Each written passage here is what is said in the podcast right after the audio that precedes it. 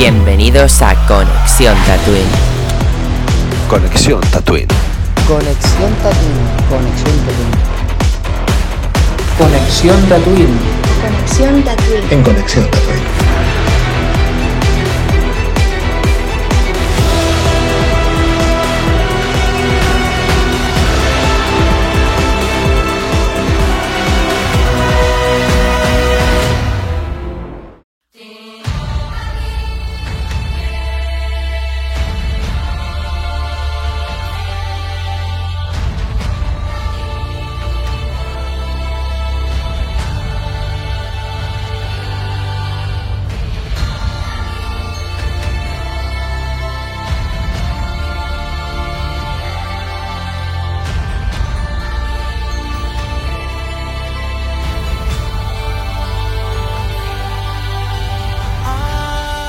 Muy buenas tatuinianos, bienvenidos un día más a Conexión Tatooine. Hoy estamos aquí reunidos para hacer el último podcast del año, último podcast del 2022. De hecho es el último podcast que grabamos, pero no el último podcast que se publica. Después de este vendrá otro que tenemos grabado y se va a publicar. Y pues nada, qué mejor manera de despedir el año 2022 que con la película que llevamos esperando, no desde que empezó 2022, sino hace 13 años pero sí que ya empezamos el año pensando que a final de año se venía esta película, ¿no? Después de 13 años ya la tenemos aquí, ya se ha estrenado en cines, lo ha petado, es increíble. Vamos a hablar de Avatar, Avatar 2, Avatar el sentido del agua. ¿Y qué, y qué mejor manera de celebrar el estreno que haciendo un podcast así tan rápido desde el estreno, dos días después. Lo vais a tener el lunes publicado. Espero que lo disfrutéis un montón. Os lo paséis genial con nosotros de Conexión Tatooine. Y nada, que en 2023 empezamos a tope con los podcasts, empezamos con un estreno de Star Wars, empezaremos con The Bad Batch, luego ya haré un repaso más amplio con cómo irá el 2023. Recordar que nos tendréis en Las Tarraco, en, eh, en Tarragona, en esta feria tan increíble friki, eh, entre el 4 y el 5 de febrero, nuestro stand y en nuestro podcast en directo. Dicho esto, tatuinianos, es un placer para mí estar aquí con vosotros y hablar con estas maravillosas personas y qué mejor manera de hablar, de hablar de Avatar que con este invitado llamado Sully. Sully, un, invitado que lleva viniendo siempre a hablar de Star Wars, pero es que él es un fan increíble de Avatar, entonces pues eh, no puede ser que venga Star Wars y no venga a hablar de Avatar. Así que voy a dar paso a Sully. Le damos la bienvenida a Sully. Hola, muy buenas, Sully, muy buenas tatuinianos. Muchísimas gracias de verdad, de corazón por haberme invitado de nuevo a Tatooine. O sea, y no, no, especialmente hoy para hablar de Star Wars, que a ver, que me encanta hablar de Star Wars y de fricadas con vosotros, pero, o sea, no, hoy no es ese día, sino para hablar de Avatar 2, que, bueno, madre mía, o sea, me hace una ilusión tremenda, que me ha hecho una ilusión tremenda que me que hayáis pensado en mí, ¿de acuerdo? Para ir a hablar con vosotros, ¿de acuerdo? De, esto. O sea que ya de, ya de por sí me encanta hablar con vosotros de Star Wars y de cosas en general, pero mm, vamos, o sea que venir aquí a hablar para, o sea, para venir aquí para hablar de Avatar 2 con vosotros, o sea, para mí es tan mágico como para mí ha sido el haber podido mm, ver la película ya por fin este mismo fin de Pues nada, Suli, te voy a dar paso para que nos des tu valoración de la película. Llega tu momento de oro. Recuerda al final darle la nota que le das. Pero sobre todo recuerda en esta sección, mm, seamos rápidos, hagamos una oración rápida, porque luego ya entraremos en detalle a debatir todos los aspectos posibles de la peli. Así que, Soli, te dejo tu momento de oro.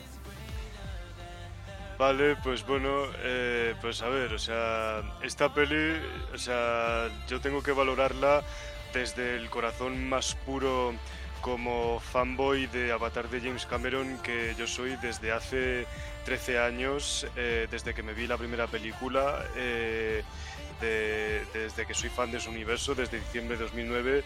Y bueno, o sea, lo que me gustaría que entendieran los tatuinianos, los que nos escuchan, es que, pues bueno, esto para mí, eh, este estreno de esta segunda película, es uno de los momentos más importantes de mi vida, ¿de acuerdo? Eh, porque lo llevo esperando con muchísima ilusión. He soñado 13 años con ver una continuación de esta película y me complace decir que mm, esta segunda película me ha encantado eh, y me ha encantado por muchas de las mismas razones por las que me encantó Avatar 1 eh, en su día y me sigue encantando a día de hoy. Y por, o sea, muchas de las razones por las que se volvió mi película favorita de todos los tiempos y me volví fan de su universo, así, todo eso. Pero también al mismo tiempo es una película que me ha sorprendido muchísimo por lo que, por lo, por, por las cosas nuevas que, que me, ha que me ha presentado como película y como extensión de la primera película y de su universo y unas, unas novedades y unas sorpresas que he sentido que, que he sentido que me han pasado bastante por encima después de haber estado acostumbrado durante años a la primera película que me la tengo aprendidísima de memoria de varias veces que me la he visto. Y esta nueva experiencia de esta segunda película en cierta forma me ha sacado de la costumbre y me ha golpeado eh, en el buen sentido. O sea, con, con, la tremenda cantidad de novedades y sorpresas con las, que, con las que se me ha presentado y para mí ha sido una experiencia muy, muy abrumadora. Para mí, yo todavía a día de hoy, o sea, estoy procesando la película, sigo procesándola desde ayer y creo que necesito unos cuantos revisionados más para poder terminar de procesarla y de entenderla por completo. Y ahora mismo pues me cuesta decir si la película me ha gustado mm, más o menos que Avatar 1, que supongo que puedo dar mis razones por cualquiera de esos argumentos, pero de momento me voy a limitar a decir que por lo menos me ha gustado tanto, me ha encantado tanto como Avatar 1, o casi tanto como Avatar 1. O sea, y, eso sin ser muy difícil, eh, siendo del mismo universo. Y yo diría que, bueno, si para mí Avatar 1 es un 10 de 10, yo así de momento a, a esta segunda película, Avatar 2, le pondría un 9 sobre 10. Y hasta aquí de momento mis impresiones. Pues muchas gracias, Suli, por tu valoración. Dicho esto, me voy a despedir de ti. Voy a pasar con el siguiente invitado de la noche, que tenía muchas ganas de podcast porque me ha estado dando ya, ya su charleta antes de entrar. Así que nada, buenas noches, José. Bienvenida a Tatooine. Eh, esa charleta era un mero consejo. Ya lo sé, pero yo digo que, que, tienes ganas de podcast. Pues sí, sí, eso sí, siempre, pero lo exageras todo siempre. Bueno, pues esa es la gracia, ¿no? Sí, bueno, pues también. eh, bueno, como muchos, eh, bueno, eh, yo ya diré mi opinión de Avatar, pero creo que hay opiniones muy sobrevaloradas. Pero dicho esto, José, te dejo Opiniones sobrevaloradas. Sí, no, hoy no estoy muy, muy, muy aquí a tope de cariñoso, pero no. Habló el que le puso notazas a Andor. Anda, Eh, bueno. ¿Neil? Danos tu valoración, José. Ah, vale, perdón, que se me ha ido el audio, no sé por qué. Em, vale, procedo. Em, rápidamente, yo ya la he visto dos veces. De hecho, el viernes eh, fui a verla a las 5, pero es que pusieron un pase estos matinales. ¿Que quién va por la mañana al cine? Nadie. Pero digo, pues voy y veo Avatar. Eh, y así fue. Eh, así que sí, en un día la vi dos veces y en tres de las dos. Avatar, ¿es todo lo que te esperas? Avatar 2, claro. Y más, mucho más. Los visuales son espectaculares, los efectos especiales están perfectos, no hay ninguna falla visible en toda la película. El 3D hace que la película sea todavía más brutal y más inmersiva. Eh, o sea, no puedes no meterte en la película, es imposible. Estarán los típicos pedantes que decían lo mismo Avatar y ahora lo están diciendo igual de tiene una narrativa muy débil, un guion muy flojo, un ta Evidentemente, a ver, todos sabíamos que Avatar tenía problemas de guion, narrativo, un argumento muy sólido, pero a la par que convencional, no tenía nada especial Avatar en, el apartado histórico, lo chulo era el apartado visual y todo lo que rodea a Pandora y a los Navi y, su, y, derivado. Bueno, em, pues está es lo mismo, pero mejor todavía. Mejora el guion, mejora eh, la trama, pero sigue siendo normalita, una película que no deja de ser convencional. Eh, y bueno, ya. eh, la trama que todos veíamos venir, que era lo más esperado del mundo. Vuelven los humanos y eso va a desarrollar una serie de cosas. Bueno, y los personajes que muchos de ellos son como. eh, venimos aquí por conveniencias del guion, ¿no? Pero bueno, sinceramente a mí la película me ha gustado mucho, más que la anterior. El apartado visual espectacular. Todo lo que tiene que ver con el sentido del agua eh, me ha emocionado mucho. Eh, y perdón, me estoy liando, pero eh, no quiero decir las cosas muchas veces. Y bueno, eh, esto de entrar a una película y no saber que vas a llorar por la muerte de una ballena, como en The Walking Dead, que me hicieron llorar por la muerte de una cabra, son cosas que uno nunca entiende, pero cuando ves la película, ves las diferentes situaciones, pues claro, pasa lo que pasa. Además, Avatar es una película que la primera era muy emotiva y esta lo es mucho más. Y bueno, le voy a dar ya mi nota, que es. Se la podía dar antes de ver la película, y es que soy muy fanboy. Pero es que ahora vista la película, su banda sonora, sus efectos y su todo, eh, le tengo que dar el 10, es evidente. Pues nada, José, muchas gracias por tu valoración de Avatar. Y voy a pasar con el último invitado de la noche. El último, que tenía también muchas ganas de podcast, que me lo dijo el otro día. Bienvenido, Jero. Buenas noches. Buenas noches. ¿Qué tal? ¿Cómo estáis? Aquí ¿Cómo estamos, estamos? hablando de, de Avatar 2. Te voy a dejar De solo para Avatar, que de esos bichos azules. tu maravillosa valoración de esta maravillosa película. Ok. Bueno, ante todo, buenas noches a todas y a todos. Eh, sobre todo, buenas noches a Suli, a la gran Suli. A esa persona que yo creo que más de medio mundo se ha acordado al ver el estreno de Avatar. eh, por su pasión y, su amor y su cariño hacia, hacia esta película. Buenas noches, José. Eh, José Ojos Azules, que ya sabes que es un placer siempre compartir contigo espacio y, como no, buenas noches. Nick. Eh, bueno, eh, Avatar. Me hubiera gustado hacer el podcast ayer porque estaba muchísimo más caliente que hoy. Me refiero, me explico. Eh, es verdad que salí, salí impactado del cine. Primero porque creo que la película tiene un encanto y un impacto visual como no se había visto hasta ahora. Incluso muy por encima de, de Avatar 1. Yo también soy de los que la vi en 3D. Y es verdad que es totalmente inmersiva, como decía José. Estoy totalmente de acuerdo con él. Es verdad que en algunas, en algunas escenas, en algunas imágenes puede resultar un poquito mareante, o sobre todo en, en los extremos, eh, ese desenfoque resulta hasta molesto. Pero bueno, yo creo que cumple con el objetivo del 3D, de un 3D bien hecho.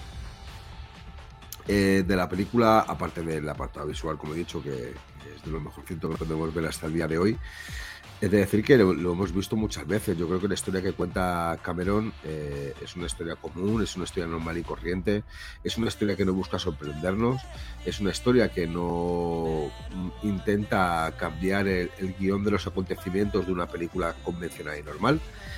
Pero es verdad que eh, todas esas historias envueltas entre los bichos azules de Avatar creo que la enriquece. A mí me encantó. Ah, eh, salí muy contento del cine porque este año ha sido un año de, varias decepciones, aunque ha habido alguna pinceladita interesante que se ha podido ver. Pero salí del cine muy encantado y sorprendido, sobre todo porque después de tres horas y cuarto aproximadamente que dura, creo que son unos mm, 190 minutos de, de metraje real de película. Solo hay un pequeño momento donde se puede resultar un poquito, un poquito pesada la película, pero vamos, es un, momento de a lo mejor de unos 10 minutos. Eh, que podría haber sido más corta, seguramente si hubiese sido más corta hubiese sido muchísimo más potente. Pero bueno, todo lo que cuenta eh, es interesante, todo lo que cuenta es importante y por lo tanto todo lo que cuenta merece la pena verlo y escucharlo. Así que, bueno, sí, tenía muchas ganas de, podcast, es una cosa que ya echaba de menos y sobre todo poder darme unas cuantas de puñaladas con la gente de aquí. Lo que pasa que hoy me parece a mí que estamos todos en, consonancia de que Avatar, eh, La forma del agua, es una muy buena película que creo que tiene muchos aspectos, sobre todo en el ámbito del guion, que tiene que mejorar o que puede, que me- o que puede mejorar. Y sobre todo porque en las próximas películas de Avatar, que creo que de momento van a ser cuatro, eh, Cameron tendrá que decidir el sorprendernos un poquito para poder hacer de este mundo llamado Pandora muchísimo más grande, muchísimo más atractivo y sobre todo muchísimo más, ¿cómo decirlo? Mm, especial. Así que nada más, bienvenido de nuevo Cameron y que bueno, en, en esta película se han visto retazos de otras y muchísimas películas que no solamente has rodado tú, sino otras personas. Mi puntuación, ayer me dijo José que si no le daba un día rotundo me borraba el amigo y había visita a Madrid para romper varios huesos de mi cuerpo, así que le voy a dar un 9,99 solamente porque quiero que venga a verme. Pues muchas gracias, Quiero, por tu valoración. Dicho esto, me incorporo yo a Tatooine con. Acabo el año con nuevo pelo. ¿Habéis visto? Ya, ya, no, ya no puedo hacer ni coletas ni nada. Eh, pero bueno, dando mi valoración de Avatar, ya está, os dejo aquí con mi fotito increíble de, de, de Neil Wando. Eh, Avatar, Avatar, vale. Yo tengo un problema antes de todo, que cuando acabé la peli dije, hostia, se me ha hecho larga. Creo que la peli no se hace larga, creo que la peli no es larga, porque creo que todo pasa muy rápido. De hecho, había momentos que decía, hostia, ya estamos en el... O sea, hubo un momento que dije, coño, ya estamos en el clímax.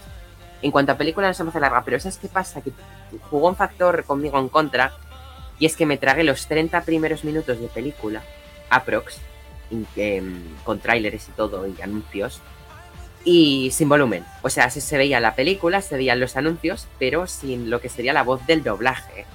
O sea, se veía todo, cómo hablaban la boca, se veía la música, el sonido ambiental, pero lo que es el canal de voz de las voces no se escuchaba. ¿Qué pasa? Que entonces eh, nadie hacía nada, fue mmm, personas a quejarse, no se paraba la peli, no la arreglaban. Vale, pararon la peli. Y la volvieron a poner desde el inicio. Pero eso incluye el tráiler de Ant-Man otra vez y esas cosas, ¿no? Vale, entonces ¿qué pasa? Que igual se me hizo larga la estancia en el cine, la peli no, ¿sabes? Entonces, pues.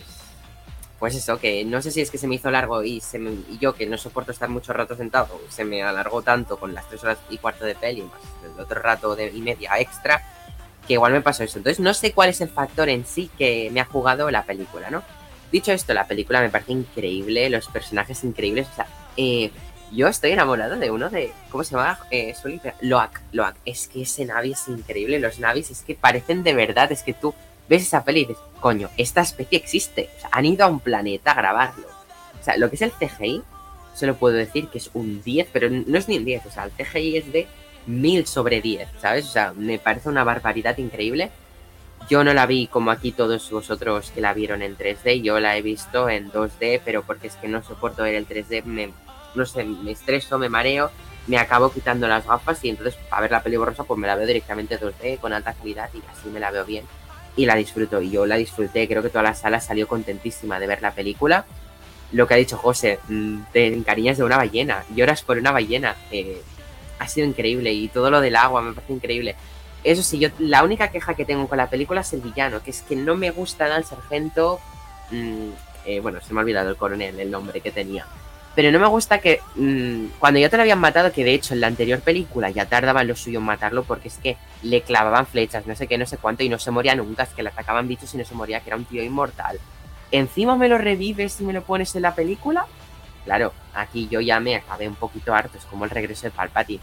A ver, no tan catastrófico, ¿eh? pero mmm, ver al mismo villano y que encima acabe la película y te digan que sigue vivo, es que ya me pegó un tiro, es que estoy cansado de ver al mismo villano. Creo que esa es la única pega que tengo con la película el villano. Dicho esto, Tatooineanos, yo creo que la película en general, en términos mmm, técnicos, es increíble, narrativos también. Y creo que yo voy a darle la nota que le ha dado Sully, que si no me equivoco también le has dado un 9. Yo le dejo un 9, no le voy a dar un 10. Porque además quería hacer un pequeño inciso rápido, rápido, perdón, para decir eh, que es que esta semana he visto una película increíble. No es Avatar, el sentido del agua.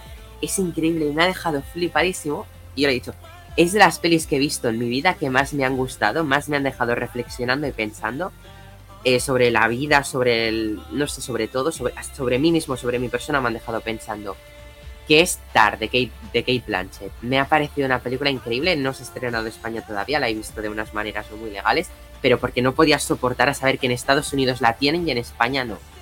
Eh, dicho esto, yo la he podido ver con una VP VPN, para, ya que no está en España disponible. Eh, sé que no es lo mejor, que no ir al cine, pero voy a ir al cine a verla. Os la recomiendo, Tar de Kate Blanchett. Es increíble. Y claro, eso me ha dejado muy flipado toda la semana y no he podido estar pensando en, en Avatar tanto, ¿vale? Pero que la peli en general me ha gustado. Dicho esto, con mi 9 de Avatar vamos a pasar a debatir todos eh, sobre esta maravillosa película. Buenas noches. He hablado muy rápido porque no quería enrollarme. Cuando ¿Cómo? digo que- Pero, pero ¿cómo no te va a gustar algo donde aparezca Kate Winslet? Por favor. Sea, Eh, Kate- no Kate puede Blanchett. ser posible.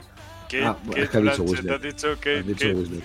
Ah, pues Ojo que de Taika Waititi llevamos a Kate Winslet. No, es que Kate Winslet sale en Avatar. Igual me he liado por eso Sí. entre Kate y Sí, Kate. no, Sí, no, sí. eso. Yo te he escuchado Claro. Kate Winslet, ¿eh? Entonces, Ah, No, dicho, pues pero ¿cómo así te va a es. gustar? No sé por qué quería que había dicho Kate Blanchett. Pero José, jugado- Kate Winslet existe. No, pero Kate Winslet Sí, sí, sé que existe. Perdón, pensaba que lo habíais pronunciado mal. Vale, perdón. No, pero. Avatar me ha gustado mucho y quería dar ese quería dar ese detalle de la otra película que me ha dejado un poco Vale. absorto este día, pero en general a mí Avatar me ha gustado. Yo sé ver, ya dijisteis Josh Brolin, así que mi confusión también es comprensible. Josh Brolin. Sully, que fuiste hasta disfrazado al cine. Sí, fui disfrazado, fui disfrazado al cine porque, pues bueno, o sea, hice, fui, fui también disfrazado como Jedi al cine para ver el episodio 9 de Star Wars. Y también este año fui al cine disfrazado de Batman para ver de Batman. Y, y bueno, o sea, también porque porque eso, para mí esta para mí esta película, esta Avatar 2 exigía también que fuera al cine disfrazado, o sea, además un, o sea, un cosplay que tenía de Navi desde, desde, desde diciembre de 2009 casi, bueno, no, o sea, perdón, fue más tarde desde diciembre de 2009, pero eh, durante los 13 años que, mm, que desde que soy fan, ¿de acuerdo? O sea, desde que soy un fricazo. Bueno, miento. Realmente lo que tengo de lo que tenía desde que era un fricazo desde desde, desde los 13 años del estreno de Avatar 1 eh, fue una máscara y una peluca con una trenza, ¿de acuerdo? Así que, que me vino con otro, con otro cosplay, con otro cosplay. Pero recientemente me he pillado un nuevo cosplay de cuerpo entero, una malla, una malla entera de una malla entera de Navi que han sacado nueva en la tienda de disfraces online de Funideli. Y entonces, pues sí, fue disfrazado. Lo peté bastante en el cine porque hubo gente que me pidió fotos y encima. Y encima, como fui disfrazado, como fui disfrazado, también me dieron un póster de la peli que no lo he colgado porque el póster, el póster ya me lo pillé. A mí, me a, mí, a mí me lo dieron sin ir disfrazado, porque tengo la cara y se lo pedí.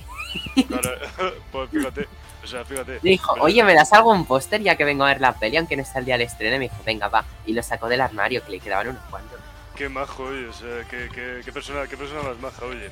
O En sea, Murcia y- no dan póster, son unas ratas. Es que en mi cine ya me quieren bastante. De hecho, se me olvidó llevar la tarjeta al cine y aún así me hicieron el descuento. ¿Sabes? O sea, me llevé los, me llevé los pósters de Wanda, o sea, el tamaño pared. O sea, yo ese cine ya lo adoro. Aquí en. Murcia es que pregunté y los pósters más grandes, o sea, los que no son ahí pequeños, los de toda la vida, eh, se los piden lo- las productoras que se los dan. Es muy fuerte. No, hay que sí, pero Marvel no los pide. En, Ah, a Ocine por lo menos sé que no se los pide y de hecho los tienen que tirar. O sea, los tiran, pero hay trabajadores que se los quedan. Yo, por ejemplo, pedí y me dieron uno. Lo que Bueno, igual sí hablando de la película, son- creo que son los cartones. Que de hecho había uno muy chulo y me hice una foto con la ballena, estaría ahí de fondo. ay, el Tulkun. el Turcún. El, tur- Eh, el Turcún. una cosa, hablando de la película, eh, ya. Con las tres horas, ¿cómo se os pueden hacer largas? Pero José, ¿has escuchado mi, mo- mi motivo de. Sí, sí, lo he escuchado, pero yo vi la película dos veces, seis horas, eh, el mismo día. Yo me muero.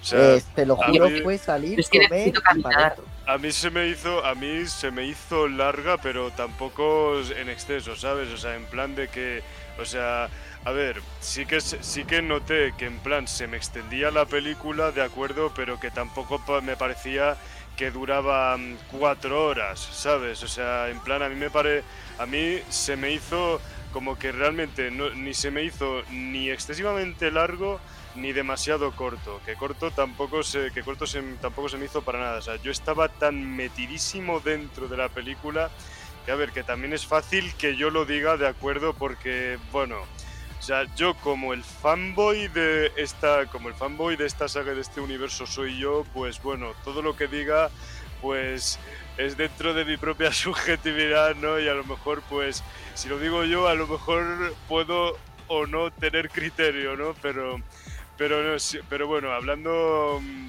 tanto como fanboy como espectador, pues eso, yo estaba tan absorbido que ni pensé, que ni pensé en las tres horas y además la- en las tres horas no me dieron ninguna, no, no tuve ninguna gana de ir al baño, o sea, no me, no me entraron ninguna, absolutamente Joder, ninguna pues gana en mi sala no para de abrirse la puerta y entrar un porrón de luz de gente que lleva al váter que me cabré. Y de hecho, yo tengo una queja para las personas que van al cine que es, pueden callarse la puta boca cuando van al cine. O sea, mm, en serio, igual ha sonado... Espera, igual ha sonado un poco bestia, ¿no? Pero mm, hablar con esta voz normal en el cine, no sé, yo cuando le digo a alguien... Yo tuve una mini discusión con los de al lado Pero es que que no Yo al la lado tuve una señora que cada vez, o sea, no, no- no paraba de abrir la boca y yo, y yo hacía. no para de hacer sonidos. Y una vez hice. Muy buena, Y se dio cuenta, se cayó y ya está. Pero es que a mí no me apetecía decirle, oye, te puedes callar porque me sabía un poco. No, no, no me veo con esos huevos de decírselo, ¿sabes? Yo, Por lo menos En mi caso fue que eh, el impide primer disfrutar la película tener una- un, un ruido todo el rato. Yo lo siento. es que es una mierda. En mi caso fue la, el primer paso. Encima estaba nervioso por ver eh, la película, las ganas que tenía. Y tenía el de atrás con el zoom para ver las palomitas. Que ya miras tú, la gente que le da el zoom, o sea, perdón, el zoom, el flash. Eh, supongo es para diferenciar las, de, las saladas de las dulces, pero tío, las diferencias ya en la boca. Porque vamos. ya, y en los de al lado hablando. Y yo, hubo un momento ya cuando empe- empezó los trailers que ya apagan la luz y todo, seguían. Pero yo en cuanto vi el 20th Century Fox, me giré y les grité, ¿podéis quitar el palabrota flash? Con todo el cariño del mundo. Y lo quitaron. Bien. Bien, bien, así, así. Y es que eso también así pasó cuando fui a ver, cuando fui a ver, pero no la primera, fue ya la segunda tanda que fui a ver and Thunder porque sí, la vi dos veces, que también había uno atrás que se creía, o sea, se creía que sabía de Marvel y está, pero es que esto es no sé qué, esto es por no sé cuánto. Y es que lo peor es que lo decía todo mal, no daba ni una. Decía, es que esto, eh, eh, decía, no sé, decía unas barbaridades que digo, hostia, la estás cagando y encima la persona que tengas al lado no estará entendiendo la película, las mierdas que estás diciendo, que lo dices al revés. Pero yo, yo, yo, que la gente que no cae en el cine.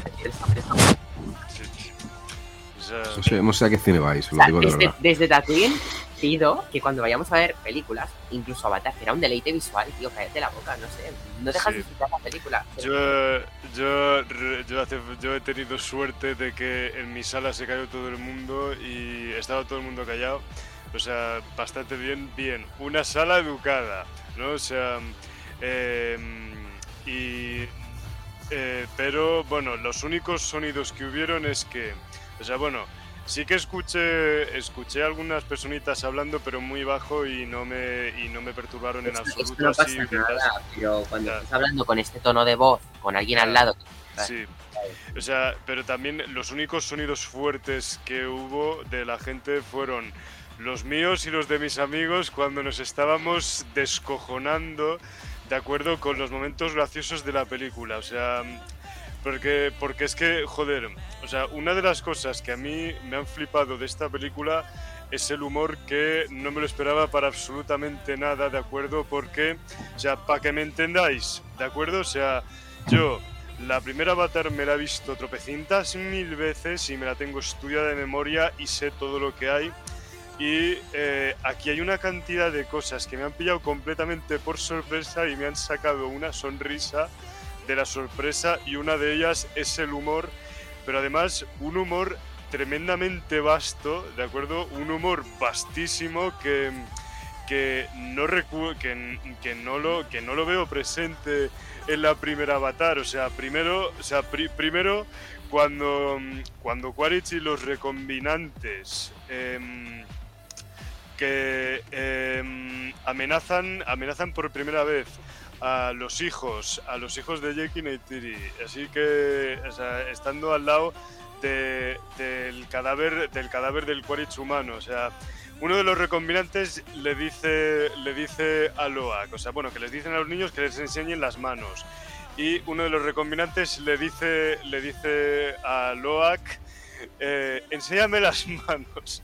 Y, y entonces si les hace una peineta, les hace una peineta, ¿sabes? Y yo, yo te juro que me estaba, que me estaba descojonando. Y tú, y tú tienes sus momentos graciosos en la película, Sí. eh, el- la Bueno, chica. Bueno, cuando los niños están gruñendo como un gato, ¿sabes? Así a los humanos, es que, es que joder. O sea, encima que el gruñido, el gruñido felino, el gruñido felino también era una constante en Avatar 1 que lo hacía mazo de veces Neytiri, em, que, lo hacía mazo de veces Neytiri, pues aquí lo hacen mazo de veces los niños y a veces con un efecto cómico y a mí eso me encantaba. Eso a mí me puto encantaba. O sea, si hay algo que me, si algo que me parece, que me parece maravilloso de esta película es el fanservice, por así llamarlo, de, ese- de- para el que sea fanboy, como es mi caso, de, de este universo, de, de la primera película y de esta saga, ¿sabes? Y bueno, también desde Tatooine felicitar a James Cameron por el maravilloso trabajo que ha hecho. Que yo, James Sí. Cameron, no es una persona que en general me, me, me caiga muy bien porque no me gusta cómo es haces en sus entrevistas porque creo que James Cameron se lo tiene un poco creído y menosprecia mucho a sus compañeros Se directores. pone muy pedante. Sí, es muy pedante y, y me parece una falta de respeto hacia sus compañeros de, profe- de profesión que se crea el mejor y que critique a otros directores. Ahí me parece muy mal, pero desde aquí creo que ha hecho un gran trabajo y la dedicación que le ha metido a Avatar ha valido la pena porque los efectos especiales y el apartado técnico me parecen increíbles y la manera en que está hecho Avatar es increíble. No sé qué pensáis vosotros. Pues, Sí, se ha pasado toda la. Jero, tienes, estás silenciado, ¿eh? Sí, sí, sí, me he silenciado. Digo que no, que- que no solamente es increíble, es que yo creo que es que ha subido muchísimo el listón a la hora del apartado visual dentro del cine. Es verdad que es una película para tener que ir al cine a verla. Es una película que seguramente en, pa- en pantalla pequeña pierda muchísimo encanto, o por, por lo menos en el aspecto visual, por mucho 4K o por mucho pantalla de 65 72 pulgadas que tengas. Creo que es una película para disfrutarla en el cine no solamente en, en el, en el aspecto visual, sino, sino también en sonido, porque el, el interior del agua es, es brutal. O sea, a mí desde el primer momento que, que llegan a- al agua, me, me parece brutal, no solamente las imágenes, sino el sonido de dentro de- del, del agua, dentro del, la, del mar. y la ¿no? propia piel, cuando hacen mojado encima de la piel, creo que es un gran logro. ¿eh? Todo Sí, lo es- que es- tiene que ver aquí está súper bien hecho. Las escenas con el tulkun nadando, que toca con la mano el borde entre el agua y el aire. sí, Esas escenas Mm. en 3D, tú estás ahí dentro. sí, Claro. Sí, sí, sí, sí. sí, sí. O sea, Yo es que o sea, no las vi en 3D, pero supongo que deben ser increíbles.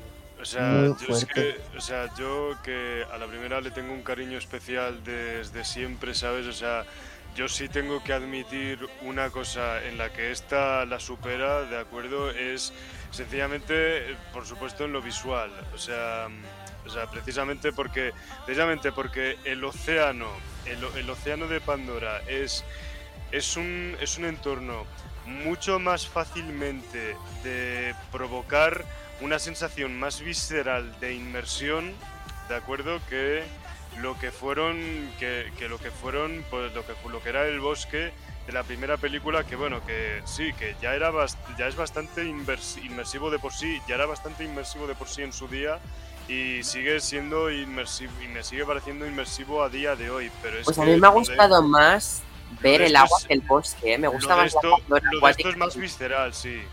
Lo Y de- me gusta de- mucho más cómo está tratada la cultura de, de esta tribu de agua que, que- que la primera. O sea, de hecho, en la segunda peli me gusta más que la primera. Yo se lo decía a Claro. Roger, yo, Suli, sé que eres muy fan de Avatar y todo, pero yo la primera hay momentos que me aburren mucho y de hecho, Bueno. cuando fui a verla en el restreno, no sé si es que iba cansado, pero se me van un poco cerrando los ojos.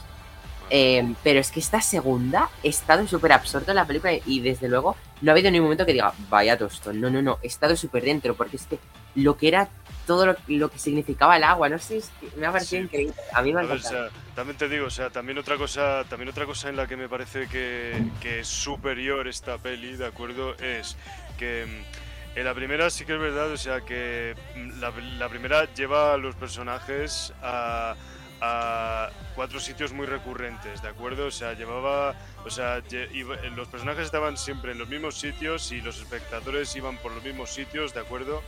Que sí, que sí iban al árbol madre, que sí estaban en la base, que sí iban al bosque, que sí iban a las montañas flotantes y era como volver a los y y la historia iba por los mismos sitios una y otra vez.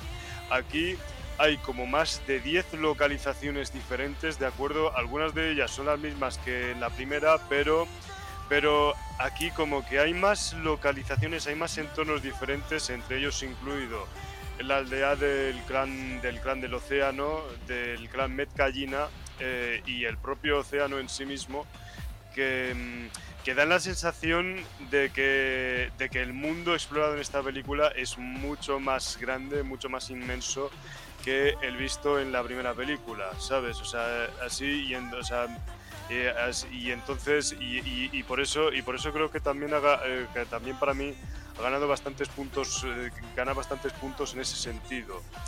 Eh, eso para empezar. Eh, luego luego luego otro otro punto otro punto en lo que cre- en, lo- en el que creo que es superior las escenas de acción.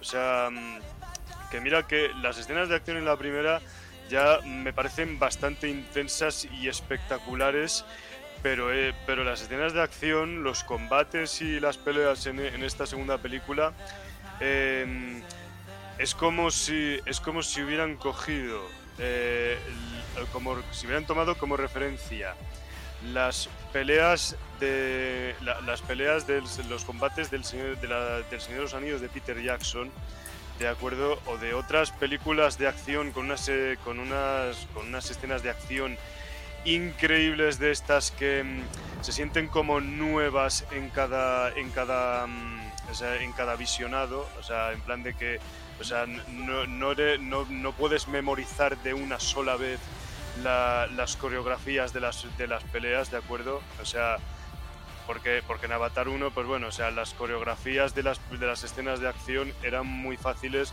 de memorizar, especialmente para mí que yo me la he visto tropecientas veces. Pero, pero, pero las escenas de acción aquí, o sea, eran, era, o sea, yo mm, si las veo la siguiente, si las veo otra vez, o sea, en un segundo visionado, o sea, no me, acorda, no me acordaría de que las he visto. Bueno, en parte sí y en parte no. Pero me parecerían nuevas. Pero me, pero me parecerían nuevas. Eh, y luego, por el nivel de violencia. O sea, yo aquí he visto un nivel de violencia que en la primera película no le había visto. o Hombre, sea, que es la- que yo, en cuanto le amputaron el brazo a uno, le digo, José, que han cortado un brazo, que eso no me lo Es que, es que, es que yo creo que se, se nos olvida. Que siempre, que siempre en Avatar, tanto en la primera como en la segunda, todos los humanos tocapelotas mueran y de una forma cruel. Eso a mí me Sí. encanta, de verdad, porque encima odio a los humanos. Y odio Pero- más a los humanos de Avatar. Pero se, se nos olvida de que estamos hablando de James Cameron, estamos hablando del director de Terminator, estamos hablando Sí. de- del director de uno de, de las películas de Aliens.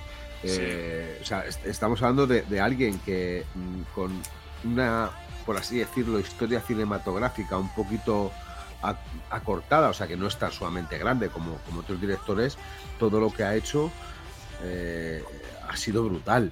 Y bueno, Terminator, cualquiera de las dos películas que están dirigidas por él, que creo que es Terminator 1 y 2, Sí, o, Terminator uno y dos. Ajá.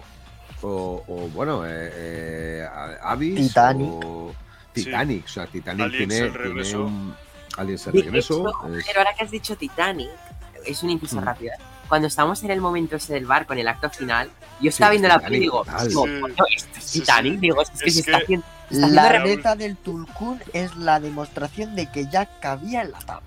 Sí, sí, sí. Efectivamente. No, pero Pues hace muchas referencias, ¿eh? Hace muchas Ah, referencias eh, Cameron a, a- Eh, en sí, Avatar hay 2 al cine. tanto que cuando salí mi amiga, después de decirme lo bueno que le parecía el pavo que muere, el, el hijo de Sully, eh, Sí. me dijo, soy yo, hemos visto Titanic 2. Y yo, Pues sí, la verdad es que sí. No sé, yo estoy como tu amiga, o sea, yo me enamoré del, del, del, del- del Navi este. Es que yo dije, ¿cómo te puedes enamorar de bichos azules que son digitales? O sea, porque no es ni una persona, ¿sabes? Yo, yo Eh, creo que esto rozaría ya la zoofilia hasta cierto punto. Ahsoka pues, sí. lleva prostéticos y hay una actriz detrás, pero es que esto es pues, digital 100%, claro. ¿sabes?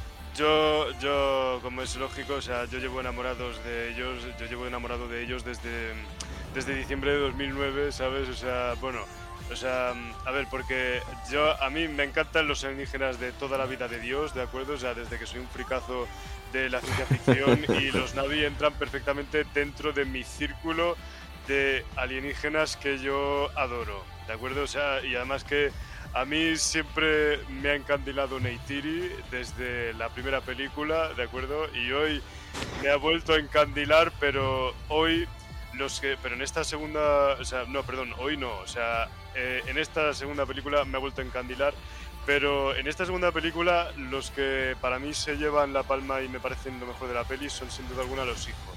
O sea, los hijos los hijos a mí me han, me han enamorado de acuerdo y me ha encantado la dinámica que tenían entre sí y sobre todo también y también el peso que ten- el peso que tenían en la narrativa de esta película y también cómo cada uno tenía su propia personalidad, su propio carácter, su propio rol dentro de la película e incluso su propio rol relacionado con el resto de los demás.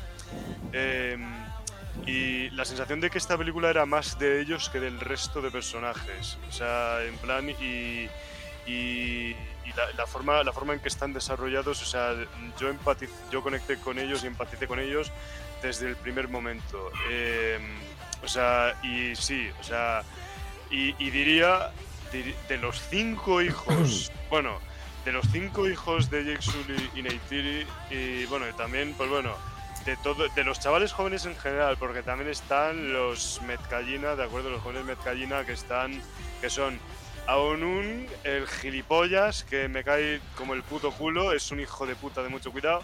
Y luego Sirella, que es sin duda la mejor, es Y la hija, la Sirella. hija de Kate Winslet me ha parecido muy La guapa hija. también. La hija, Eh, la hija. Y Sí. el personaje en sí también me ha gustado mucho porque la ves así como una chica más calmada, pacifista, Sí. como más receptiva a, a la bienvenida de los Zully, ¿sabes? Sí, pero Mientras que los favoritos- otros son unos capullos de cuidados. Sí. Bueno, para, para, para- para- ¿Ya? vamos, para mí, para mí los favoritos, para mí mis favoritos de todos los hijos, de todos los jóvenes son Loak, Spider y Kiri. O sea que de Kiri eh, es algo de lo que tengo que hablar. Pero bueno, voy a pasar, voy a hacer paso a Jero. Pero creo que No, no, no.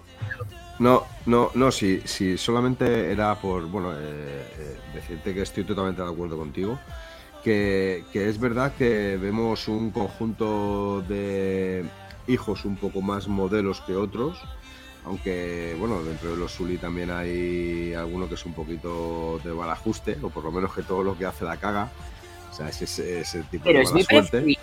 Es, es- Sí, no, no, escucha, es que es el único, el único que le echa huevos. Es- yo creo que, que es el, es el no, no el rebelde, es el hijo que al final, por muy rebelde que sea, es el que, eh, Sí. el que tiene más, el que sigue, sí, el, el que tiene, o el que sigue sobre todo mucho más las raíces que los otros, ¿no?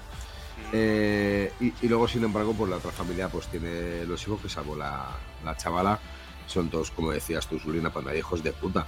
Es verdad Sí. que es, es jodido que vengan a tu casa eh, con casi la misma categoría o el mismo título nobiliario, que aunque bueno lo hayan, lo, lo hayan dejado, pero al fin y al cabo ha sido un, un líder, un líder reconocido, ¿no? Sí, Y viene a tu casa alguien que está eh, manera igual contigo y trae unos hijos que están de manera igual contigo.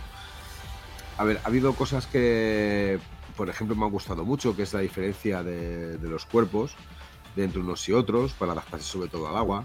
Y Yo no me había Eh, fijado en el tráiler. Dato curioso. Me, Sí. he dado- me he enterado en la peli de, lo- de, la, de la anatomía de, de cada tribu. sí, Me, me- O sea- me gusta mucho la, la conexión que hacen entre, entre ellos al final de las esporas o de los pelos que, tienen.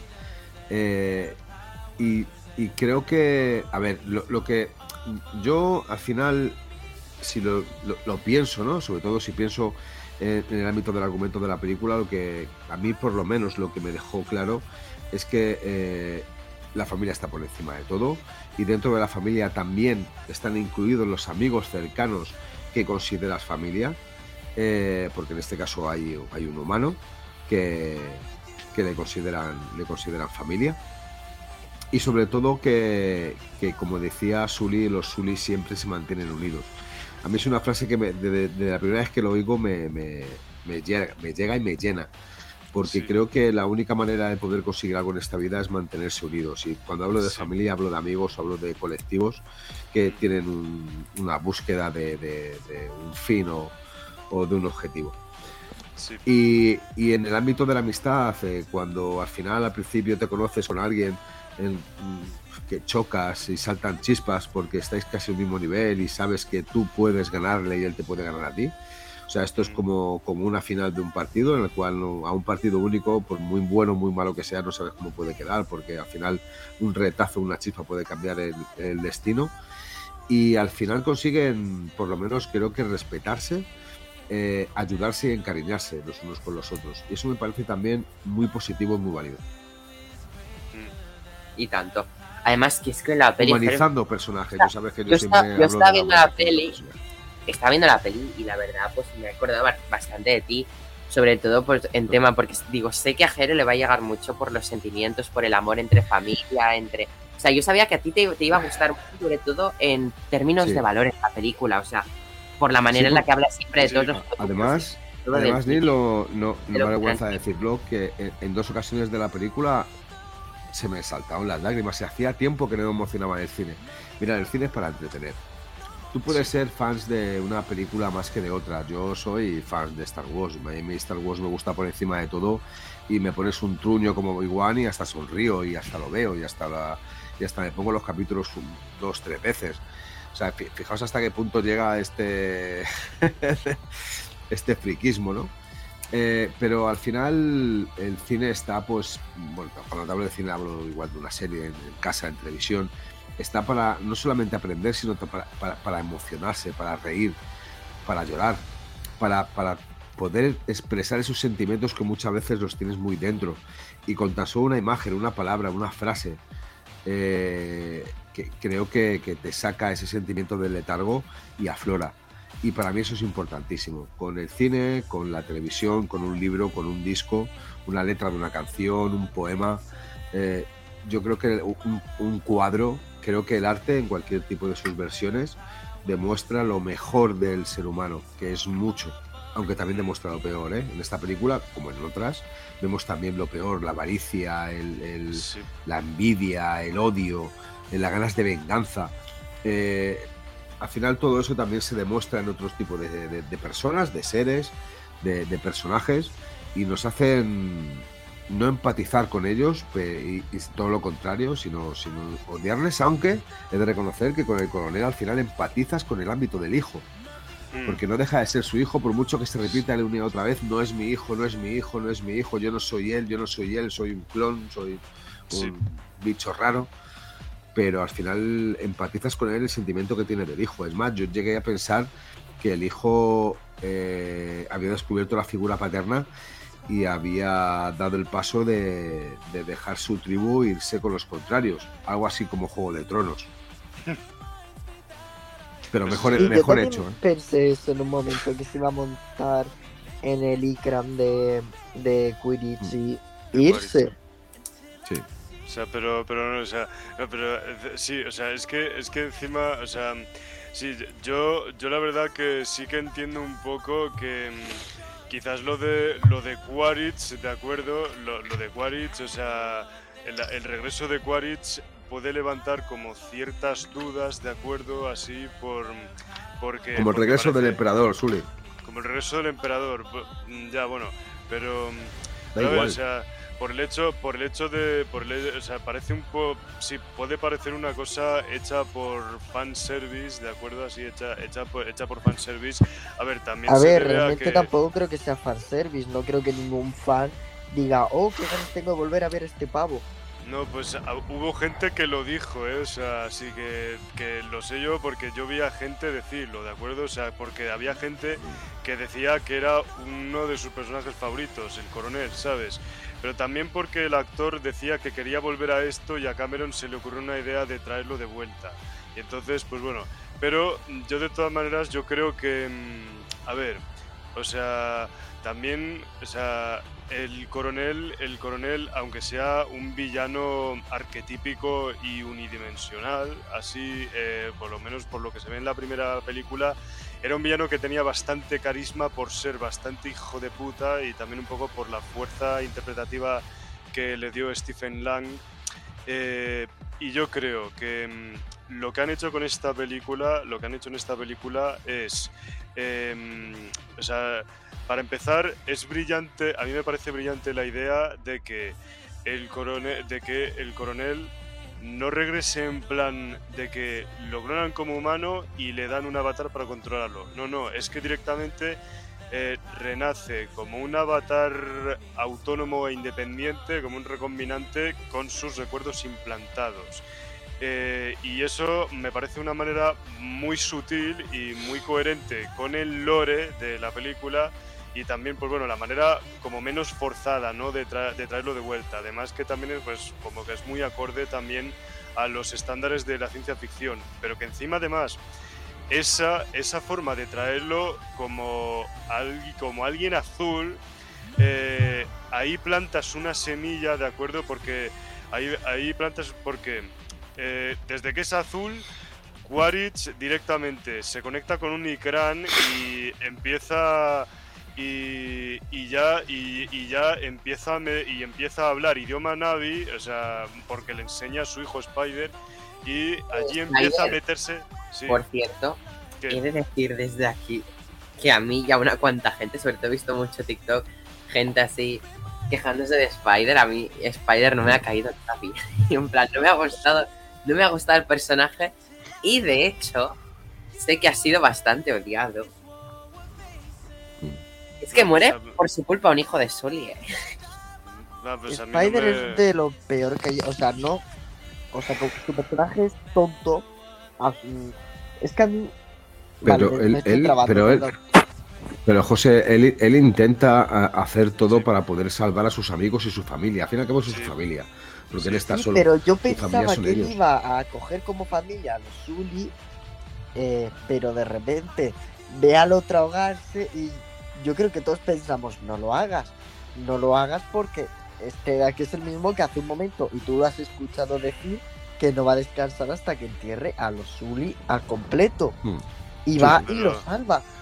Mm, nada, pero yo creo, yo creo que, o sea, para mí, si es por el simple hecho de ser empático con alguien que ha sido su padre, ¿sabes? O sea, yo lo entiendo. Es como que haya a mí me da rabia porque que lo salva, tío. O sea.